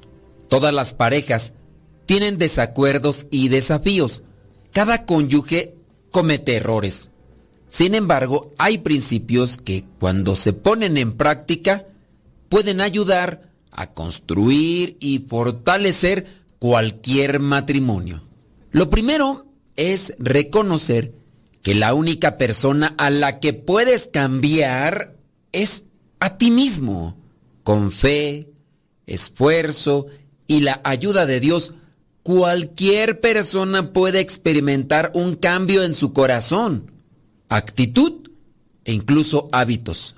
He aquí 10 sugerencias sobre cómo incorporar estos principios en tu matrimonio. Número 1. Mantén a Dios como el número uno. En la medida en que ambos cónyuges se esfuercen en seguir los mandamientos de Dios, se mantendrán unidos. Mantenerlo a Él, a Dios, a la cabeza del matrimonio ayudará a conservar las prioridades correctas en la vida. Número dos, realiza un honesto autoexamen con regularidad. Todos deberíamos analizarnos de vez en cuando a nosotros mismos ese examen de conciencia que nosotros los católicos deberíamos de hacer antes de confesarnos, pero que no todos lo hacen o que si lo hacen, cuando se confiesan, dicen lo que quieren y no lo que deberían. Pero sí, hay que hacer una evaluación, hay que hacer un examen de conciencia y prestar atención a las fallas o malos hábitos que pueden ser perjudiciales para la relación matrimonial. Siempre se puede intentar pedir al cónyuge una breve lista de estos defectos, porque a veces la pareja es la que más se da cuenta de los defectos que tienes y nosotros muchas veces de forma personal no los vemos o los ignoramos. Escuchar con un corazón honesto y humilde es lo que en verdad nos ayuda a vernos como en realidad somos. Número 3. Adopta con rapidez las medidas necesarias para arrepentirte. El arrepentimiento es algo más que una profunda tristeza o sentir pesar por algo. Significa alejarse completamente de lo que es perjudicial o malo y dedicarse a la modificación de ese defecto. Los cónyuges que sinceramente se esfuercen por cambiar establecerán un maravilloso impulso de renovación, armonía y paz en sus relaciones. Número 4. Comprométete a perdonar. Tu cónyuge puede hacer cosas que son hirientes, pero ten en cuenta a la persona entera, no solo la acción que hace daño, porque a veces se puede quedar uno con la acción que te lastimó. Recuerda los rasgos de la personalidad que te gustan de tu pareja, que admiras y que también aprecias. No la etiquetes por el mal paso o la mala acción que hizo. Digo, hay de malas acciones a malas acciones, obviamente. Sé sensible y ten compasión por tu pareja. Entender la razón detrás de un acto que hace daño es la mitad de la batalla ganada. Recuerda, el perdón no es justificar o decir que una acción estuvo bien, solo significa que el dolor ya no va a tener el control sobre ti. Con el perdón sincero, tú y tu cónyuge estarán en mejores condiciones para seguir adelante. Tiene que haber compromiso para cambiar los hábitos o la forma de vida y no estar cometiendo los mismos errores a cada rato. Número 5. Aférrate al perdón. No te desanimes con residuos emocionales. Un recuerdo doloroso no elimina todo el trabajo difícil que un cónyuge ha puesto para recibir el perdón. Tómate un momento para revisar el proceso de perdón de nuevo y recordar no solo por qué tú perdonaste, sino también la paz que sentiste al tomar la decisión. Número 6. Confía en Dios. Es gracias al sacrificio de Cristo perdón es posible. Confía en que, como nosotros perdonamos, Dios va a hacer que de alguna manera las cosas marchen bien. Él también te dará la fuerza cuando parezca imposible perdonar por tu cuenta. Con su gracia, todo puede ser posible. Número 7. Realmente escucha para entender y no como una forma de reivindicación. Un cónyuge humilde reconoce que ambos puntos de vista tienen valor y que la relación matrimonial es más importante que buscar solamente querer tener la razón. Número 8. Trata a tu pareja con mansedumbre. Marido y mujer tienen el deber de trabajar para lograr un matrimonio armonioso. No le hables a tu cónyuge, a tu pareja, en un tono degradante. Conserva solo palabras suaves en la relación. Al trabajar en la humildad y en la mansedumbre, permite que florezcan la confianza y el perdón. Número 9. Coloca a tu cónyuge primero en cada decisión. Ten siempre presente las consecuencias de cada decisión y acto en el matrimonio. Los cónyuges son compañeros y deberían tratarse el uno al otro como los mejores amigos. Analicen las grandes decisiones y estén abiertos a aconsejar y consultarse hasta en las más pequeñas decisiones o dejarse orientar por quien pueda brindarles un apoyo. Y número 10. Trata de ayudar y fortalecer a tu pareja. Nunca jamás destruyas a tu esposa o a tu esposo. No importa cuán enojado, cuán enojada o acalorado estés. Eleva el carácter y la reputación de tu pareja cuando hables de ella con los demás. Nunca te quejes de tu pareja con tus amigos. Si hay problema en la relación, trabaja con tu pareja para arreglarlo. Si se necesita consejeros externos, vayan a un consejero que pueda ayudarles de manera espiritual y profesional. Un buen matrimonio no es algo que solo sucede, cuesta trabajo, pero cualquier cantidad de tiempo y esfuerzo en una relación es tan importante como la misma pareja. La aplicación de estos conceptos y la perseverancia en ellos ayudará a construir un matrimonio fuerte y gratificante. Acuérdate, la oración, la reflexión y meditación de la palabra de Dios es indispensable para una buena relación. Acérquense a los sacramentos, a la gracia de Dios y recuerden que para llegar a la santidad en el matrimonio se tiene que hacer en pareja con Dios. Cada uno con su propia historia, con sus defectos y virtudes, distintos sueños pero mismo ideal inmensamente amarnos por la eternidad. Desde aquel día no dejo de pensar en ti, cada detalle tuyo me cautiva. Te convertiste ahora en parte de mi ser, aún no sé muy bien qué fue lo que pasó. Solo sé que yo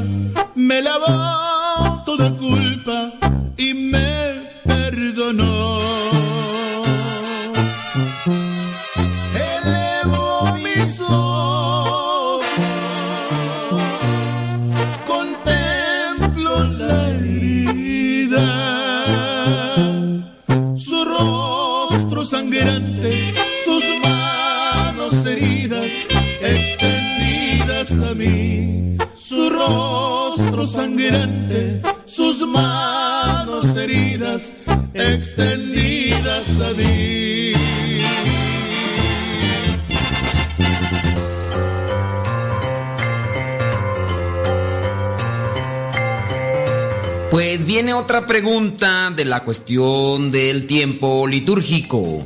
Así que ponte muy alerta.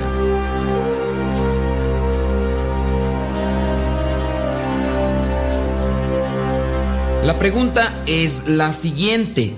¿Cuánto dura el tiempo de Pascua? ¿Cuánto dura el tiempo de Pascua? ¿40 días? ¿50 días?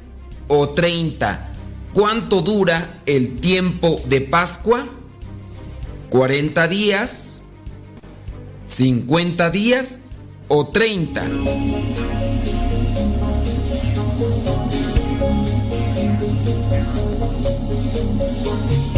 Si dijiste que la Pascua dura 40 días, pues te equivocaste. Si dijiste que dura 30 días, también te equivocaste. Pero si dijiste que la Pascua, el tiempo de Pascua, dura 50 días, acertaste. La Pascua dura 50 días. Comienza el día domingo de resurrección y termina el día de Pentecostés, lo que son 50 días. De hecho, la palabra Pentecostés viene a significar 50, 50 días. Ten presente, es un tiempo en el que celebramos la resurrección de Jesucristo. Si Jesucristo no hubiera resucitado, vana sería nuestra fe, dice San Pablo. Durante todo este tiempo de Pascua se utiliza el color blanco, a excepción del día de Pentecostés. El día domingo de Pentecostés se utiliza en la liturgia el color rojo, que es el fuego del Espíritu Santo.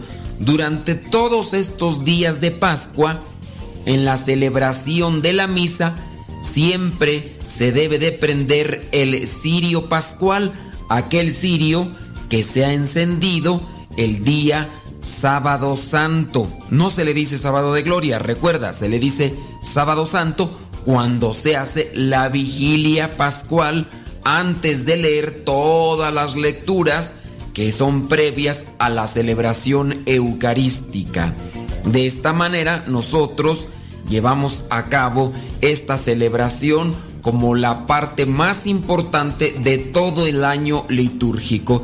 Después del tiempo de Pascua vendrá el tiempo ordinario. Vivamos el tiempo de Pascua, tiempo para celebrar la resurrección de Cristo y que la resurrección de Cristo se note principalmente en cada uno de nuestros actos.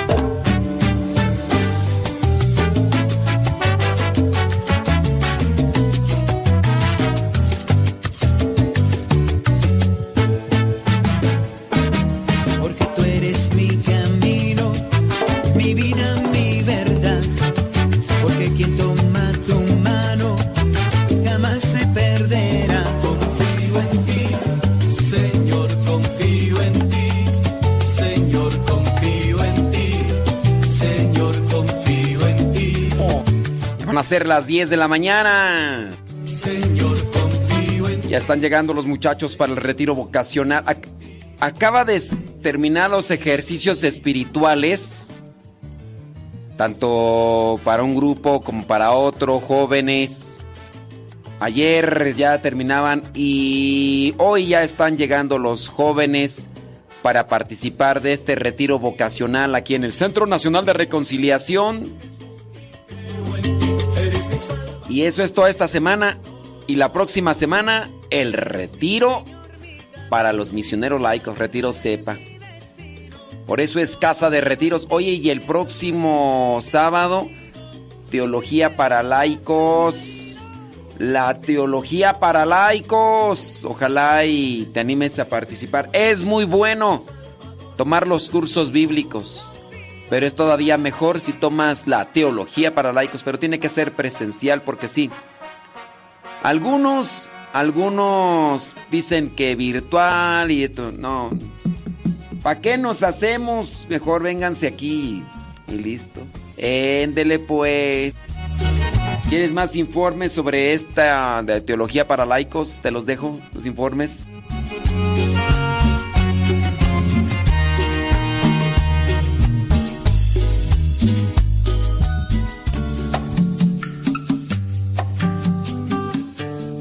Muchas veces te he invitado a ti que quieres profundizar más sobre las cuestiones bíblicas para que participes de la teología para laicos. El próximo sábado 15 de abril comienza otro curso por si quieres participar. Teología para laicos aquí en el Centro Nacional de Reconciliación en San Vicente, Chicoloapan, Estado de México. Si quieres saber qué tan lejos te queda de ahí donde tú vives, busca en el Google Maps Centro Nacional de Reconciliación MSP. Y si quieres más informes sobre la teología para laicos que se ofrece cada mes, te voy a dejar un número de WhatsApp para que pidas informes. 55 28 45 08 77. 55 28 45 08 77. Hay algunas cuotas y servicios que se tienen que pagar. Hay algunos requisitos también que se solicitan. Que el comprobante de estudios, que la carta presentación de tu párroco, que el acta de nacimiento y también un comprobante de cursos bíblicos o el equivalente, porque aquí estamos hablando de teología. Y entonces, si no has recibido los cursos bíblicos o no tienes un conocimiento bíblico básico, no podrías entender o comprender las cosas que aquí en la teología para laicos vas a aprender. Recuerda, el próximo curso inicia el 15 de abril del 2023. Informes al WhatsApp 55 28 45 08 70 55 28 45 08 77. La clase de teología se da cada segundo sábado de cada mes. Aquí te esperamos en el Centro Nacional de Reconciliación en San Vicente, Chicoloapan, Estado de México. tu palabra para mis pasos, en mi sendero.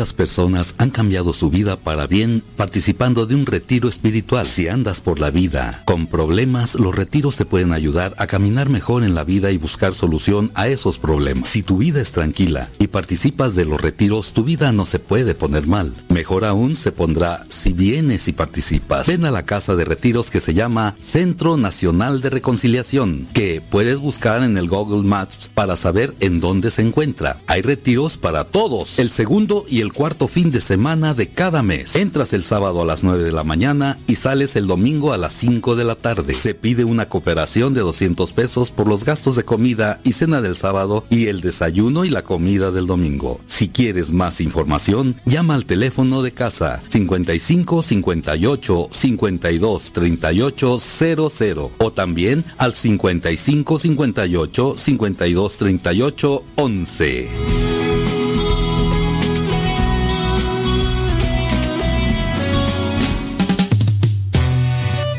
10 con 4. 10 con 4. Ándele pues. Ya venimos en este día lunes. Lunes 10 de octubre. De octubre. De abril. Abro a ti mi corazón.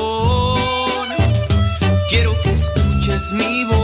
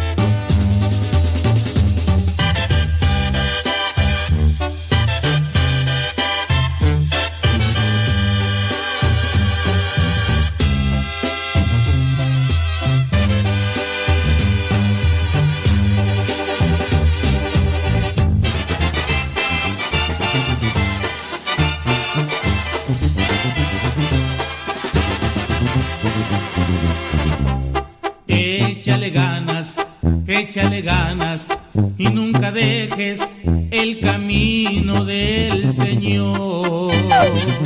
¿Tienes preguntas? Haznos llegar tus preguntas a través del Telegram. Recuerda en Telegram, arroba cabina radio sepa. Arroba cabina radio sepa. Y en Telegram, ahí estamos conectados. Si ya descargaste Telegram, mándanos un mensaje, pones la arroba, después pones cabina radio sepa y encuentras nuestro chat. Y ahí nos mandas tu preguntita. Por eso María, por eso María es el modelo de todo cristiano. Y aunque algunos quisieran negarlo, María intercede y nos echa la mano. Por eso María, por eso María es el modelo de todo cristiano.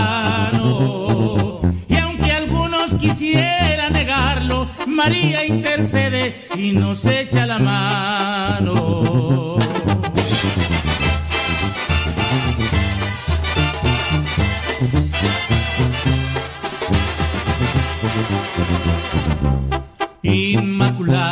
Madre perfecta, María es la reina de toda la tierra. Por su paciencia, por sus virtudes, nos dio a su Hijo, nuestro Señor. Por eso María, por eso María es el modelo de todo cristiano. María intercede y nos echa la mano.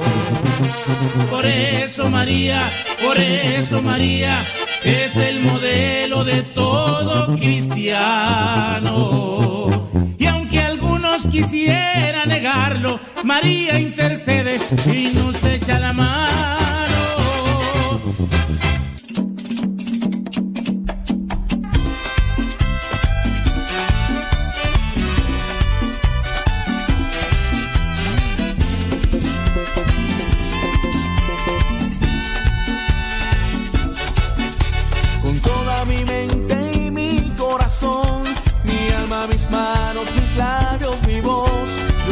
Alabaré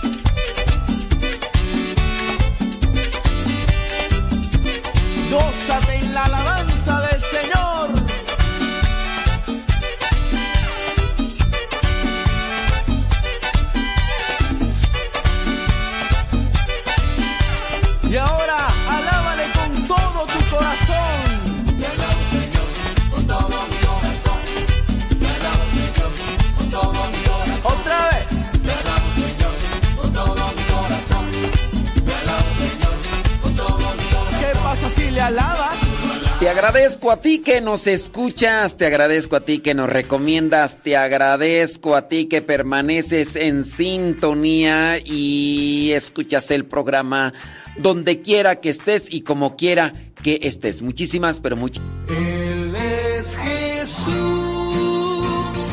el que ama sin Muchísimas gracias.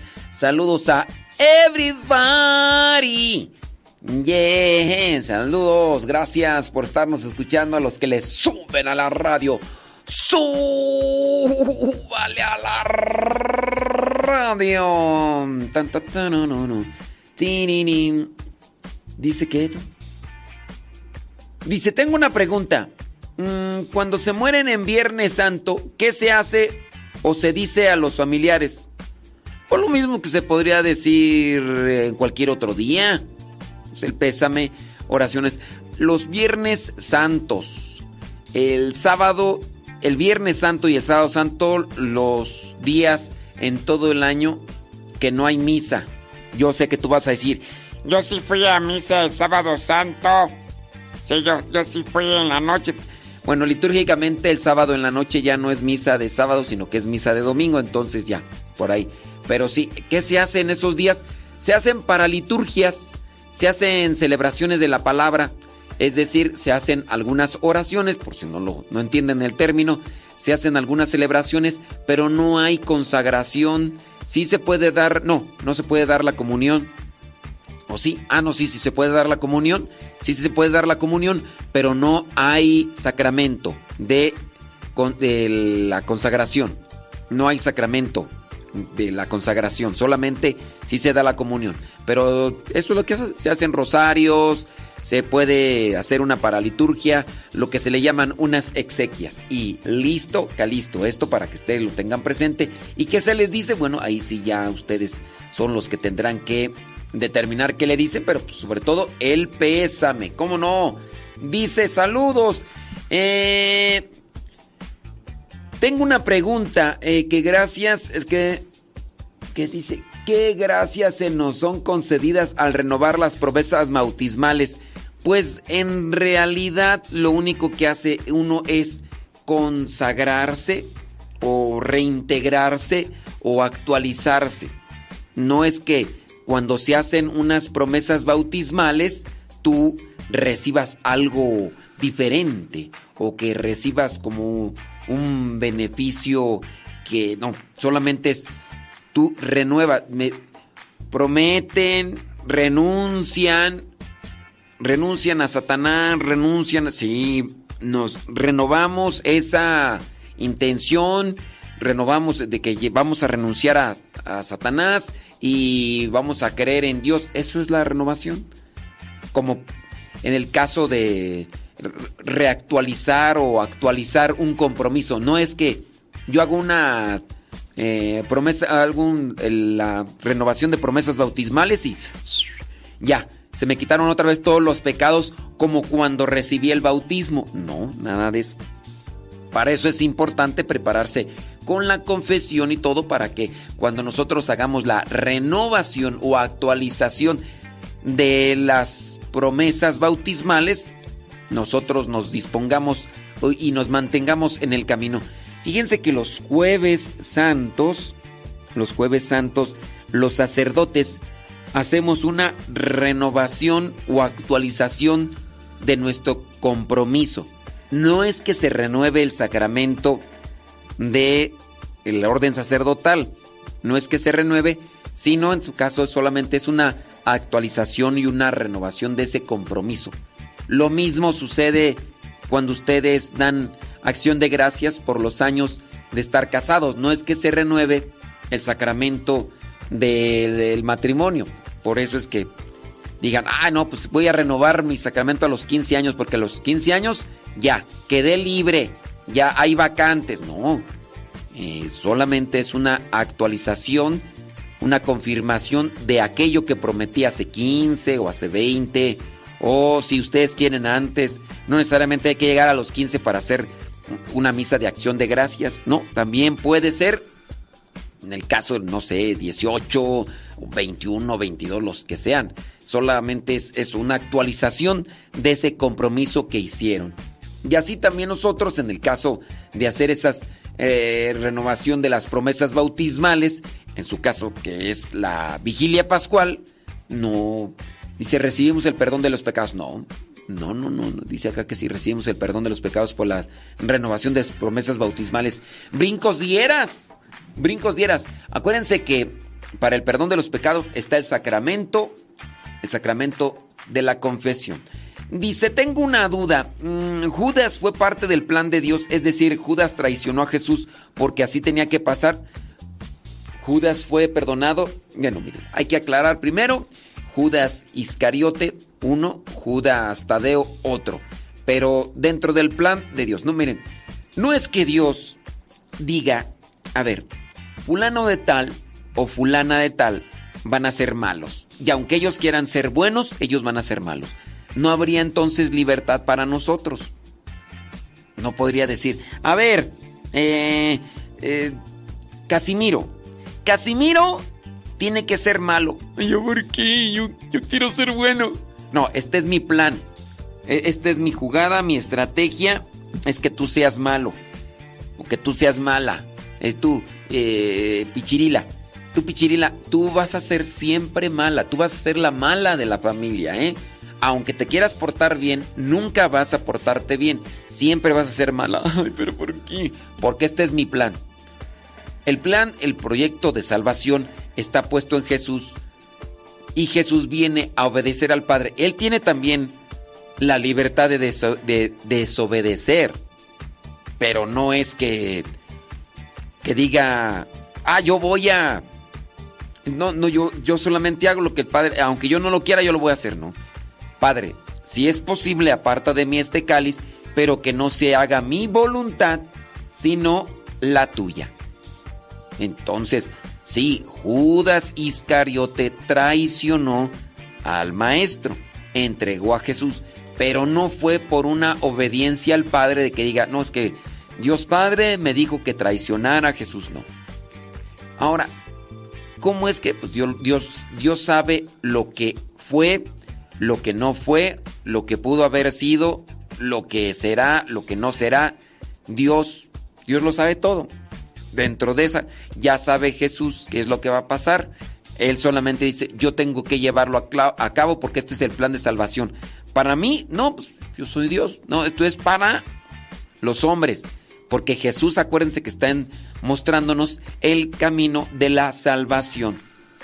Entonces, que, que Judas, bueno, pues Judas entró de, estaba dentro de esa traición. Él quiso traicionarlo por su libertad, por sus ideas, convicciones. La otra pregunta dice Jesús, eh, Judas Iscariote fue ordenado. Ahí sí no lo sabemos. No lo sabemos. ¿En qué momento nosotros lo podemos saber? Pues si es que llegamos al cielo, podemos preguntarle, podemos preguntarle a, a Dios. Oh Dios, ¿y, y Judas se salvó?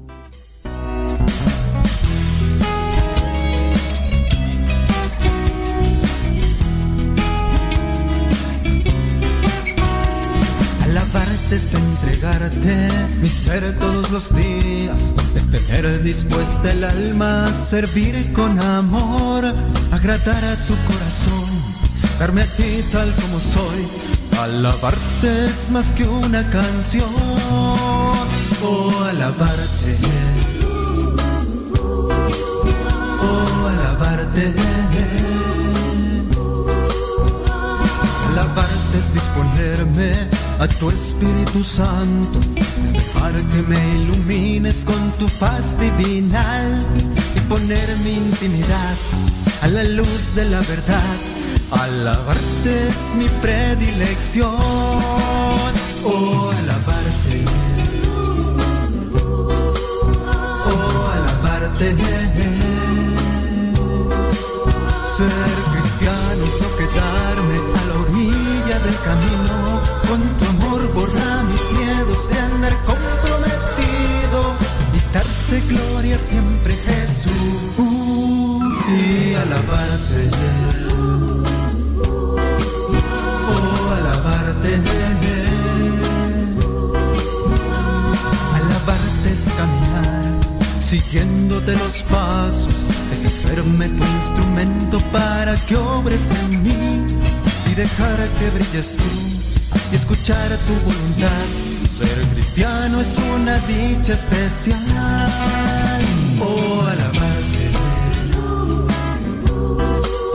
Oh, alabarte.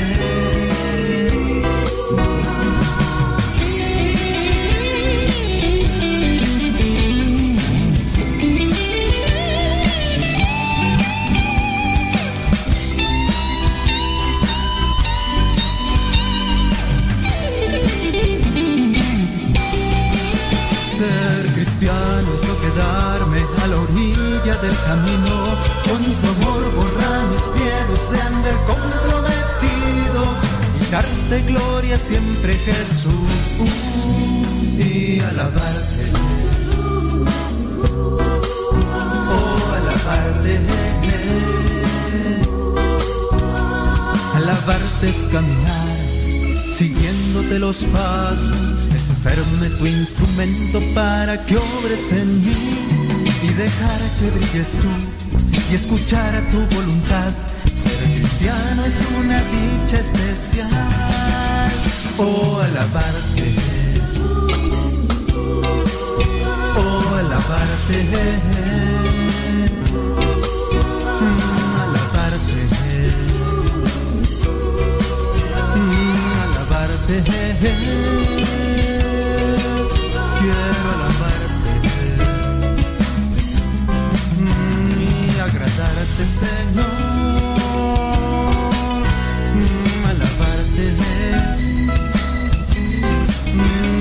Preguntas, preguntonas, preguntas, preguntonas y se destapan, se desatan. Dice, entonces, si Judas Iscariote no hubiera hecho eso, ¿cómo hubiera sido su pasión? Bueno, son cosas que a lo mejor nos pudieran a nosotros inquietar, pero miren, mm, a lo mejor es más curiosidad. Recuerden, y se los voy a hacer así para que lo tengan presente.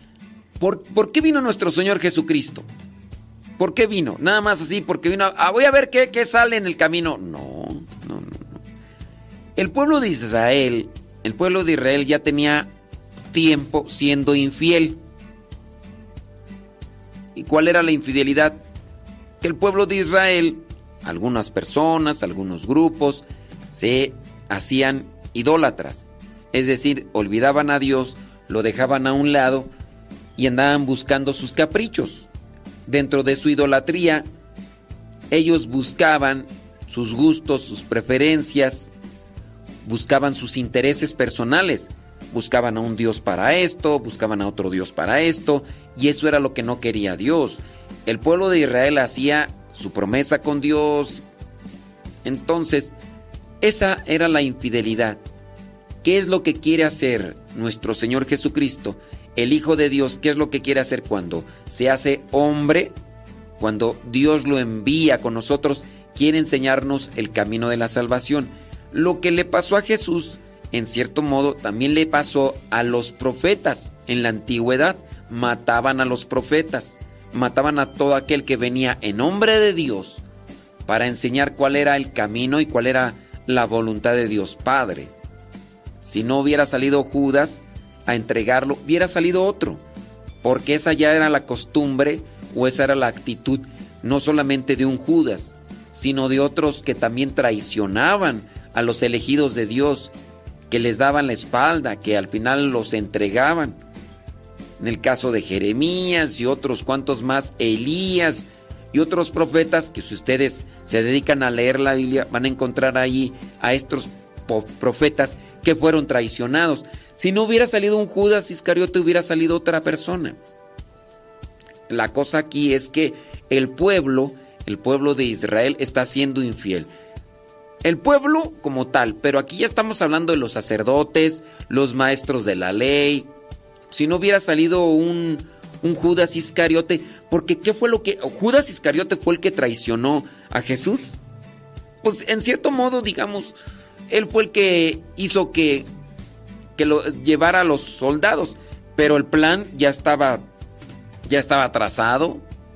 El plan ya estaba trazado. ¿Quién era el que quería acabar con la vida de, de Jesús? ¿Era Judas Iscariote? No.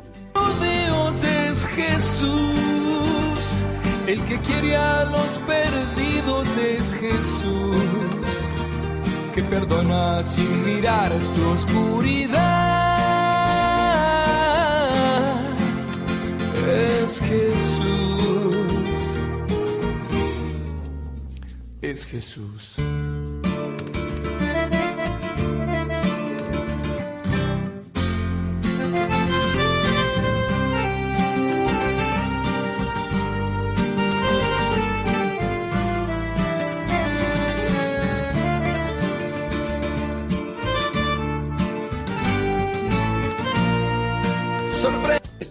Que pugnaban o que apostaban por la liberación del pueblo, pueblo judío de la opresión de los romanos. A lo mejor él pensaba, dice, no, pues lo entrego, voy a ser caudillo, no sé, no sabemos cuál realmente ahí. La cosa es que sí lo entregó por unas monedas y ya después con ello lo... Digamos que él fue el que dio el golpe final. Pero pues así como que pensar, ¿y qué hubiera pasado? Pues si no sale Judas, Iscariote sale otro. Esa es la cuestión aquí, que el pueblo ya tiene en su corazón la idea de, de acabar con su vida, principalmente los fariseos y los maestros de la ley y todos los que están ahí a la frente. Mm, dice, respecto a lo maravilloso que son los sacramentos, mis hijos están por recibir su primera comunión mm, y recibieron el sacramento de la reconciliación. Estaban muy contentos y conscientes de lo que habían recibido y por ende se han estado portando mucho mejor. Pues ahora no más falta que también tú te portes mejor, ¿verdad? Porque pues, nomás tus hijos y tú, este, este, nomás buenas tardes, ¿verdad? O sea, eh, achú, buenas tardes. Eh, buenos días, lo, la que sea. Dice, y estado portando mucho. Dado que son adolescentes y ya me estaban sacando canas verdes. Bueno, si los, si los adolescentes se portan mal, este, algo les has de estar compartiendo en tu vida, pues ¿para qué te haces? Toma, chango, tu virote. ¿Para qué te me pones de pechito?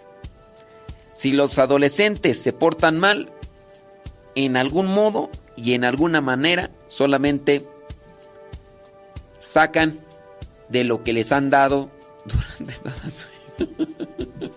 ¿O no? ¿O no? ¿Los adolescentes no son un reflejo y una proyección de lo que son ustedes? Pregunto. Pregunta, no. Va a decir, ¿para qué digo? ¿Para qué pregunto? ¿Para qué no? Pues yo nada más digo ahí lo que es. Déjame ver por acá. Saludos, dice. Oh, sí es cierto. Ahorita vamos a revisar a ver acá qué onda. Ustedes no se preocupen, no dejen de preocuparse. Dice, nos piden oraciones por una joven madre de tres niños, el más pequeño tiene, eh, se llama, muy bien, y ya está muy mal. Hace meses le detectaron cáncer y está en el hospital luchando por su vida. Es tan poco tiempo, dice, eh, se le está, tenemos un Dios vivo con un inmenso poder, eh, le vemos nuestro Padre la oración. Pues miren, nosotros debemos de pedir a Dios que se haga su voluntad. Porque también no hay que encapricharnos y aferrarnos a yo quiero esto. Yo necesito esto. Porque cuando nosotros nos encaprichamos con una idea meramente personal, puede ser que no se alcance lo que nosotros deseamos y queremos y después nos decepcionamos. Hay algunos predicadores que pudieran estar fabricando ateos o agnósticos o posibles eh, protestantes porque comienzan a hacer creer a la gente, comienzan a preparar a la gente para que reciban algo que a lo mejor no está dentro de la voluntad de Dios. Vas a ver, sí, Dios es bien grande, Dios nos va a conceder ese milagro, porque Dios ha dicho que donde están dos o tres reunidos en su nombre, ahí está Él presente. Y hoy aquí hay más de dos o tres reunidos en su nombre. Tú ten fe, el milagro se va...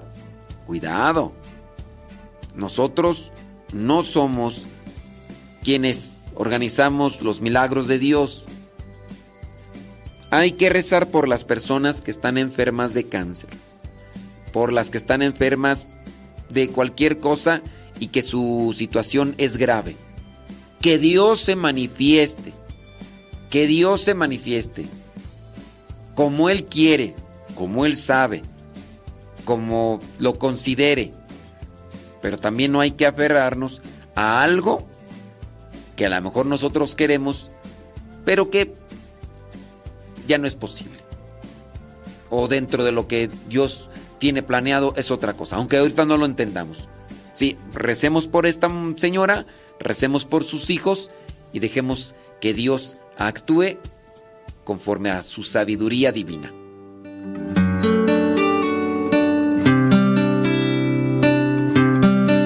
Yo no encuentro la paz ni la puedo comprar. Es teoría, es más bien forma de vida. No se puede inventar, no es meta final, paz es vida. Soy un necio quizás por buscar esta paz en cosas terrenales que se esfuman. Mi alma quiere cambiar, quiere serenidad de por vida. Puedo sentir la paz de mi Señor, sanando y llenando de amor. Bendita paz que viene de lo alto para aliviar mi pobre corazón. Bendita paz, no hay nada en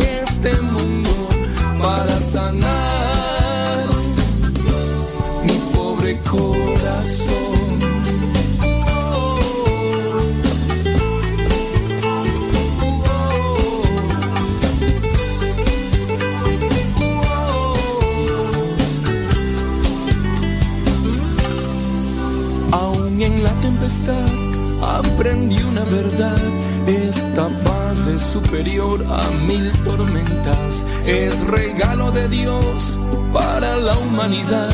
Paz divina. Puedo sentir la paz de mi Señor, sanando y llenando de amor. Bendita paz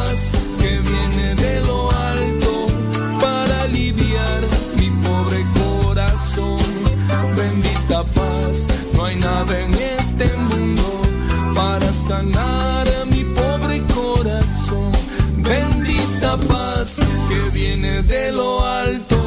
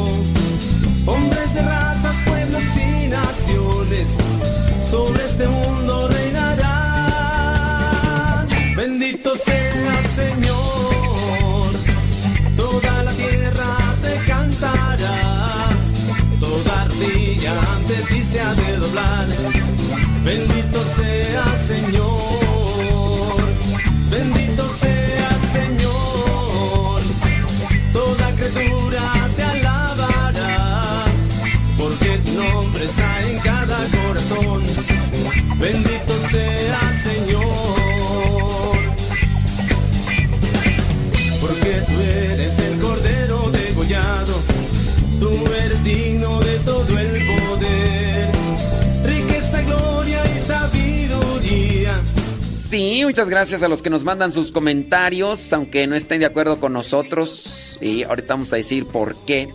Di porque bienvenidos sus comentarios. Aquí igual podemos hacer un cierto tipo de, de debate, coloquio, poder compartir lo que son las opiniones. Dice por acá, dice, dice, una persona dice que puede ser que los rezos de las personas no llegan a los días pasados. Que es, eso no está asegurado. ¿eh? No, no sé, fíjate. No sé. Dice, padre. mm, no, no, no sé, fíjate, tampoco, no sé. Ah, poco. Ah, dice por acá una persona. Su esposo dice que la enfermedad no es excusa para matarse. Eh, por favor, aclara enfermedad. Dice que si le da tos y se mata, no cree que estará perdonado. Este. Bueno, no sé. No sé por dónde vaya el asunto. Esto con respecto al- a las personas que han atentado con su vida. Hay personas que lo harán conscientemente. Pero sí, cuando a veces decimos que no sabemos las cosas por las cuales una persona atenta contra su vida y que pudiera ser enfermedad, pues ciertamente hablamos de una enfermedad psicológica que hace que la persona pierda el sentido de la realidad. Por ejemplo, esto de la tos, dice que porque que por la tos que defina que aclare eh, enfermedad, dice que si le da tos mm, no sé, ya, ya son cosas pues que en las que uno entraría como a un debate desgastante. Digo, porque si sabemos que una persona tiene tos y que por eso quiere acabar con su vida, la persona puede tener más un problema de desesperación, de ansiedad. Las personas que han atentado contra su vida dentro de una enfermedad no, no lo hacen por una tos. No sé quién en su sano juicio podría decir, ah, yo tengo tos. Esto justifica, voy a acabar con mi vida. No sé. Solamente una persona que no esté bien de sus facultades mentales. Sabemos que hay enfermedades que llevan a la persona a una desesperación al punto de ya no soportar y, y, ahí entra la ansiedad, puede ser incluso la, la depresión, pero también hay otras enfermedades, por ejemplo esto de la esquizofrenia. Hay enfermedades que hacen que las personas no sean conscientes de su realidad. Y eso es lo que a veces algunas. Entonces, el, el, suicidio en ciertos modos no se justifica, pero sí se puede entender el por qué lo realizaron. Y en el cual incluso podrían tener el perdón de Dios porque no fueron conscientes de ello. Pero si eso de la tos y esas cosas, no sé, este, no sé por dónde vaya pues la, la interrogante o a ver si, a ver si nos escucha y nos pudiera remarcar esta cuestión porque este como que, pues como que no le agarro, no le agarro. Déjame ver por acá una persona, muy bien, muchas gracias. Dice, disculpe, difiero mucho de su opinión acerca del comportamiento de los adolescentes. A ver. Cuéntame, dice, no en todos los casos los padres tenemos la responsabilidad total del mal comportamiento del adolescente. Bueno, pues este, te diré, te diré. Dice, muchas de las veces los muchachos debido a su personalidad y carácter, bueno, hay que, hay que también aquí aclarar, ¿qué es la personalidad? ¿Qué es el carácter? No por el carácter, no por la personalidad, es, el, ¿qué, es, ¿Qué es la personalidad? La, la, personalidad es la forma de ser de la persona, la forma general de ser de la persona. Esa es su personalidad. Y esa personalidad puede moldearse también en correspondencia al ambiente donde se está, donde está creciendo. Esa es una personalidad. Una persona puede tener personalidad tímida porque la persona se está desenvolviendo en un ambiente donde hay mucha censura, donde hay mucha opresión, donde también son ambientes tímidos. Esa es la personalidad. Esta persona es muy alegre, su personalidad es muy alegre, es muy tímida, es muy introvertida, es muy extrovertida. En muchos de los casos se refiere a ambientes, fíjense, estoy diciendo, en muchos de los casos, en muchos de los casos, digo, para que no vean que yo estoy diciendo, todos los casos son como yo digo, todos los casos son así, ¿no? En muchos de los casos, la personalidad se forma con relación a un ambiente, la personalidad es como yo soy. El carácter es lo que vamos guardando en nuestro interior y que en el caso de una situación de tensión es lo que saco. Es el carácter. Carácter impulsivo, carácter generoso, carácter afable, carácter eh, mal humor. Ese es el carácter. Que en la tensión lo que sacamos a relucir, ese es nuestro carácter. Ese es el carácter. La personalidad es en su forma general su manera de comportarse y puede ser tímido, alegre, lo que tú quieras y esa personalidad en muchos de los casos es algo que se va formulando en ambientes donde se, la persona se crió. Entonces, eh, no es algo que como que tú digas, déjame leer entonces, dice, no en todos los los casos los padres tenemos la responsabilidad total del mal comportamiento. Muchas veces de los muchachos debido a su personalidad. Bueno, y si la personalidad la adquirió, si la personalidad la adquirió de ahí donde estuvo viviendo con la familia, el carácter. El carácter también es lo que va desarrollando en su interior como convicción de vida conforme al lugar que creció se portan de esa mala forma, dice. Además también el desarrollo y alteración hormonal influye mucho en su forma de tratar a los papás y responder a lo que uno como padre puede enseñarle. Enseñarle en diferentes formas. En lo didáctico, en lo que ustedes le dicen a sus hijos. Pero acuérdense que la enseñanza mm, que más repercute en los hijos es por su forma de ser, la de ustedes su personalidad y su carácter. E, eso. Porque ustedes en la, en la forma didáctica pueden decirle, pórtate bien, haz esto. Sí, esa es una forma didáctica de enseñar a los hijos. Pero la enseñanza que más nosotros arrastramos y que tenemos de nuestra familia es por cómo es nuestra familia. Cómo es en su personalidad y su carácter.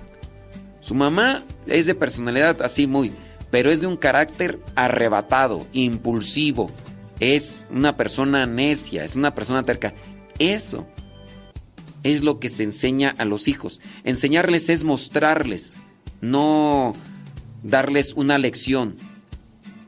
Eh, no enseñar solamente se refiere a una cuestión didáctica, catequética o de instrucción. A mí me enseñaron, es decir, me mostraron. Yo fui creciendo y fui empapándome de este ambiente y eso le enseñaron. Sus hijos son muy necios, tercos. Ustedes le enseñaron eso. No es cierto. Yo nunca le dije a mi hijo, tienes que ser igual de terco y necio que yo. No, nunca se lo dijiste, pero se lo mostraste. Enseñar es mostrar. Y ellos lo fueron absorbiendo y lo fueron viviendo.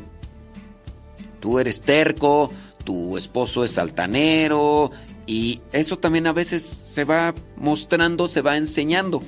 En el discernimiento de cada uno de nosotros puede decir, a mí no me gusta cómo es mi papá y yo no voy a ser como él. A mí no me gusta cómo es mi mamá y yo no voy a ser como ella. Pero ya conforme a la enseñanza es lo que se muestra. En muchos de los casos, no en todos. tu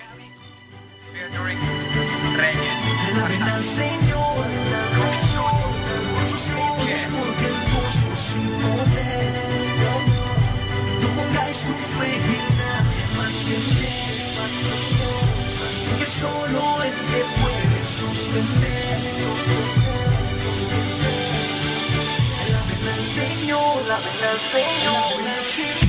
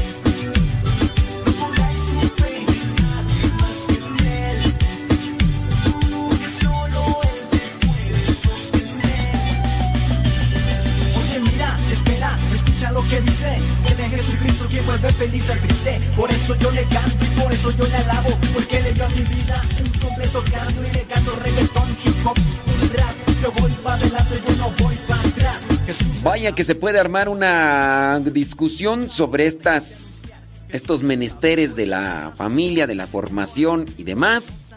Yo los invito pues a considerarlo, a pensarlo y si tienen igual una duda o tienen una ahí eh, una diferencia entre, entre lo que son mis comentarios, pues bueno, háganlos llegar y sirve que procesamos la idea.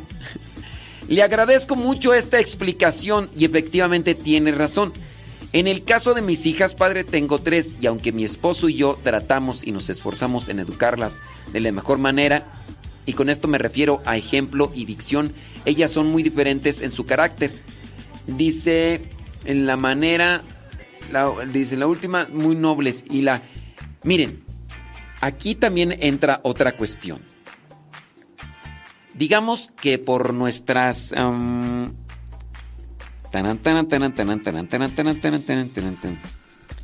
Vamos a hablar de otra cosa. No vamos a hablar de personalidad y de carácter, que esa es una circunstancia externa. Vamos a hablar de los temperamentos. Todos nosotros nacemos con un cierto tipo de temperamento. Esto por una condición orgánica, también igual neurológica. Eso es diferente. Estos son de temperamento. Ahora, el problema aquí puede, puede ser en los hijos. En una familia les educaron y les formaron igual. En el ejemplo y en la cuestión didáctica. Siempre les dieron buen ejemplo, siempre los exhortaron a que se portaran bien, pero son de temperamento diferente. Y a lo mejor ahí estriba la diferencia de comportamiento en los muchachos por el temperamento. Tú puedes reclamarle a, tu hija, decirle, ¿por qué no eres como tu hermana? Porque su otra hija tiene un temperamento quizá flemático, un temperamento más pasivo. Es un temperamento, ¿eh? No estamos hablando acá de personalidad o, o estamos hablando de carácter. No, es el temperamento. Y entonces, su otra hija es más paciente, se detiene más a pensar, es su temperamento. Hablando de una cuestión orgánica y también neurológica, que eso ya está en el organismo. Ahora, los temperamentos también podemos moldearlos. Esta es una persona más tranquila, hay que decirle que sea más... Esta persona a lo mejor es muy colérica, de temperamento colérico. No con eso quiero decir que son enojones, enojones, pero son de sangre más, más acelerada. Si eso no lo saben los papás, y a veces tampoco no lo sabemos nosotros, van a querer moldear a todos los hijos de la misma manera cuando su temperamento tampoco viene a ser compatible. Tú con la otra no tuviste problemas. Esta era bien calladita. Este era bien calladito. Le decías, hijo, siéntate aquí. Y el chamaquillo así bien sentado, así, está bien, mamá. Y a la otra Chucky no. A la otra le decía, siéntate aquí. ¿Pero por qué? ¿Por qué quieres que yo esté aquí? ¿Eh? Yo también quiero ir para allá. Te dijo que no toques. ¿Por qué no puedes ser igual que tu hermana? Porque no es eh, ella flemática. Ella tiene otro temperamento. ya tienes que tratarla de otra manera. Ahí ya tienes que decirle de otra manera. No todos van a ser igual. Y ahí está muy posiblemente el error, pienso yo, muy posiblemente el error de algunos papás que a todos los quieren formar como si fueran soldaditos. Y después, por eso reclaman, voy a creer, tú no te paras a tu hermana. Eso lejos de ayudarles en la formación de sus chukis, les va a afectar. Porque a la larga ellos van a estar diciendo siempre me estuviste comparando, siempre estuviste que, que, que fuera igual que mi hermana o que mi hermano. Porque yo no me equivoqué, padre. Yo los, yo los enseñé a todos igual. No, pues si te equivocaste, porque no todos somos iguales. No todos somos iguales. Ay, pero es que a mí nadie me enseñó eso. A nadie nos enseñan, a menos de que uno quiera estudiar eso. a menos de que uno quiera aprender eso. Eso ya es más actual. Antes también es una sabiduría. No necesariamente tengo que estudiar psicología para entender la situación eh, flemática, colérica y los otros temperamentos que ya no me acuerdo de mis hijos. Tengo que saber, tengo que ponerme a estudiar. No, si tiene sabiduría, podría aplicar en relación a cómo es el comportamiento de los chamacos y qué es lo que necesitan. Ser más paciente con esto, ser más estricta con este, ser eh, más pasiva. Y, así, eh, buscar con este, con una sola palabra, con eso tiene, tienes que darle un montón de explicaciones, este es muy inquieto, este es muy imperactivo. Y así. Entonces, ahí está también otra cuestión, que por eso hay las diferencias de comportamiento. Son, hay cosas, dice. Le agradezco mucho el tiempo que se tomó en darme la respuesta. Bueno, pues, ¿qué te decimos? ¿Qué te decimos? Dice, eh, el agua que se bendice el sábado santo, ¿lo podemos usar igual que el agua que se bendice en otras ocasiones? Sí, sí, también igual. Dice, para rociarla en casa, dice, para tomar tantita. No, pues es que para qué la toman. Miren, en casos de angustia, yo no recomiendo que se tomen el agua bendita. Primero, porque no es agua. Muchas de las veces no es que el agua que sea, aunque esté bendita, aunque esté bendita no me va a hacer daño, pues si está bendita y si tiene bacterias y si tiene microbios y si tiene por ahí cosas, te va a hacer daño. No, yo tengo mucha fe. Eso no es fe, eso es fideísmo. Uno tiene que cuidarse. Uno tiene que cuidarse y no por andar tomando agua bendita, aunque tenga allí eh, salmonela o tenga, también te puede hacer daño en el organismo. Entonces, ¿dónde está Dios? No que Dios me va a ayudar todo. Dios te dio la inteligencia para que te pongas las pilas. Y ya. Sí, ándele pues. Dice, son algunos de los casos que yo les recomiendo que no. Dice, no, yo les recomiendo que no, que no tomen el agua bendita. Es mi recomendación que les doy.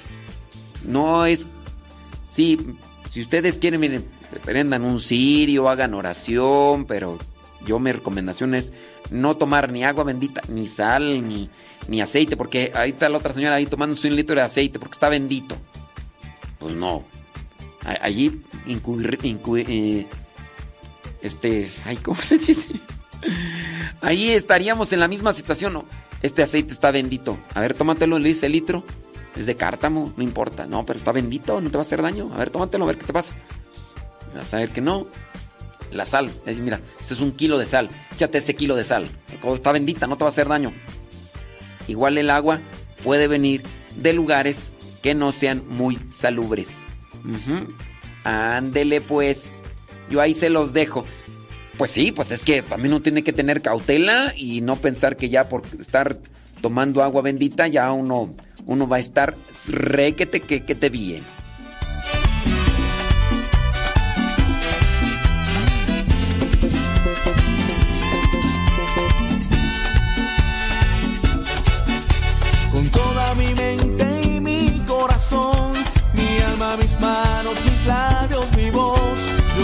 Alabaré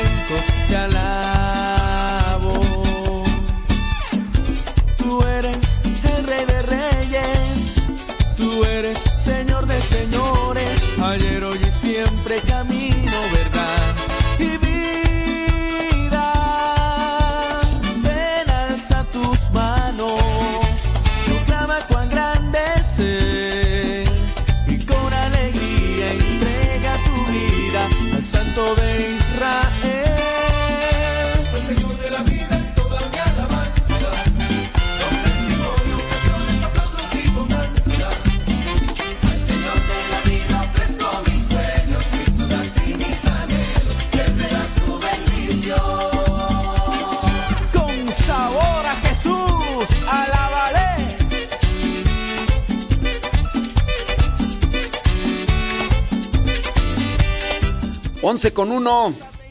11 de la mañana con minutos. Ya nos desconectamos del Facebook. Y también de. De YouTube. De Facebook y YouTube. Ahí queda el programa guardado para quien quiera volverlo a escuchar. Ahí en Facebook y YouTube. Modesto Radio.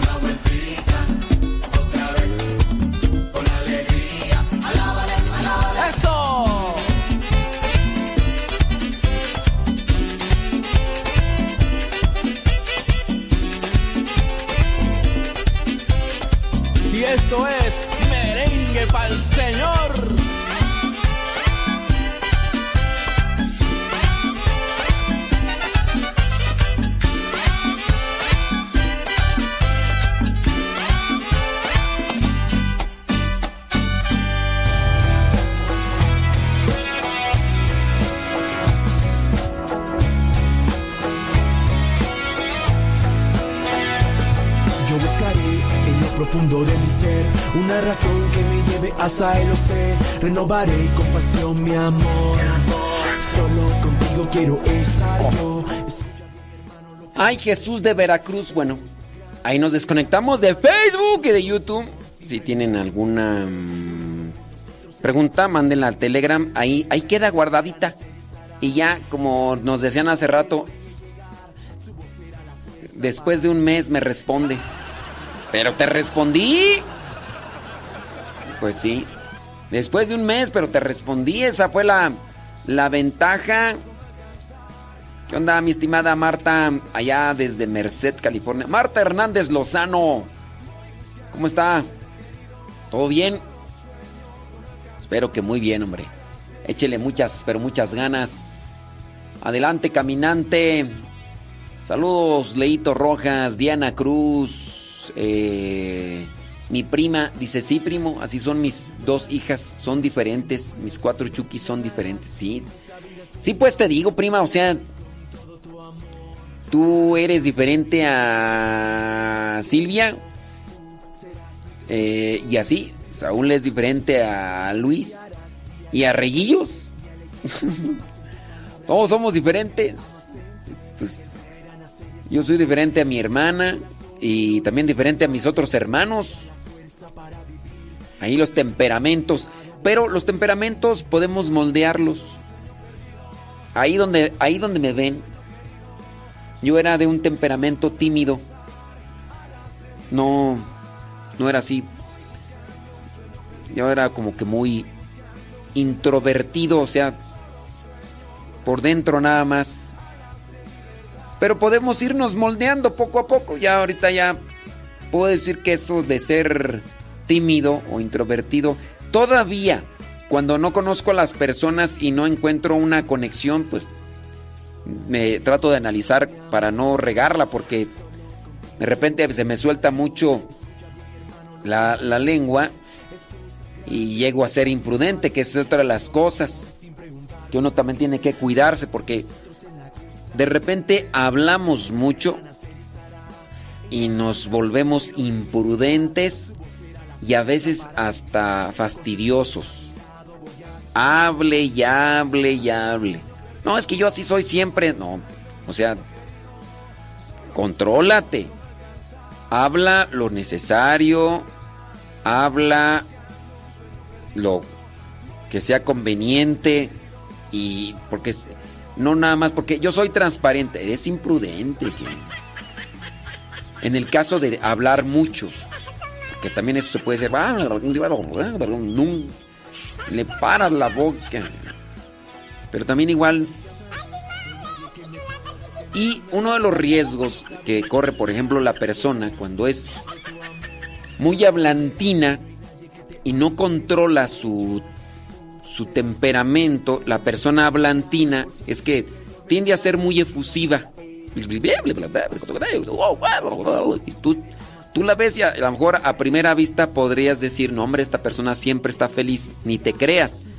La persona hablantina que no controla su temperamento, en su parte tiene el riesgo de sufrir demasiado, demasiado cuando le llega un pesar. Le dicen una cosa, por mínima que sea, y la persona se siente derrumbada, pisoteada, estrujada, prácticamente abusada.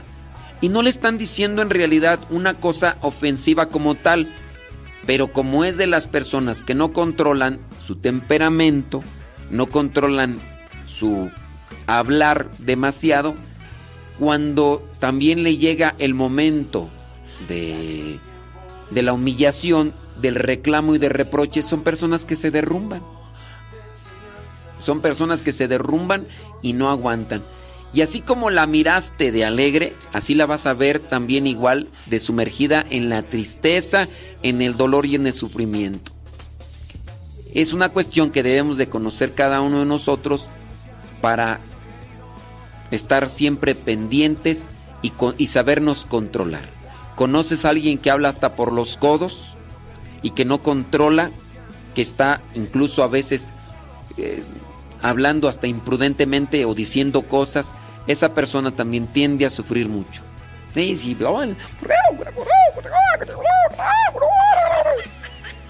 Y el día que le digan algo que le haga sentir mal,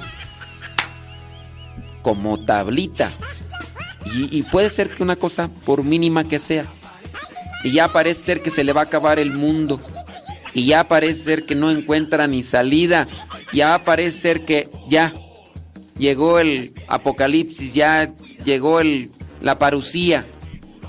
Y no es así. Pero bueno, todos necesitamos hacer un examen de introspección sobre nuestras vidas para corregirnos y sobre todo para resguardarnos de todo. Hay que, hay que conocer el temperamento de los demás, en el caso de los hijos, para saber cómo actuar con ellos saber cómo enseñarles, saber cómo educarlos. El hiperactivo, por ejemplo, el imperativo y no, no va a aprender igual que el otro que es más tranquilón, ¿no? Tiene que y así esta habla mucho, esta habla mucho, entonces también tienes que buscar. Bueno, ya me voy de Facebook y de YouTube. Seguimos acá en Radio Sepa. Descargue la aplicación. ¿Ya descargaste la aplicación? Bueno, pues descarga la aplicación ahí en RAN.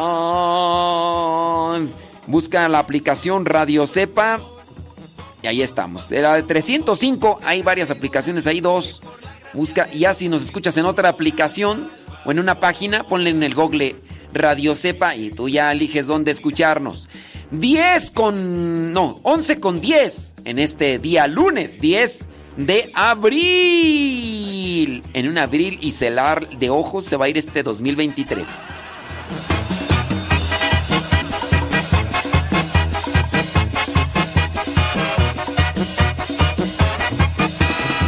En el pasado ha quedado el tiburón, que era malvado y que causaba gran terror. Todo ha cambiado ayuda y los protege. Bombón es un campeón. Esa es la historia de un pez grande y bonachón, que fue atrapado por las redes del amor. A todos cuenta que Jesús lo perdonó. Ahora Bombón por todas partes va anunciando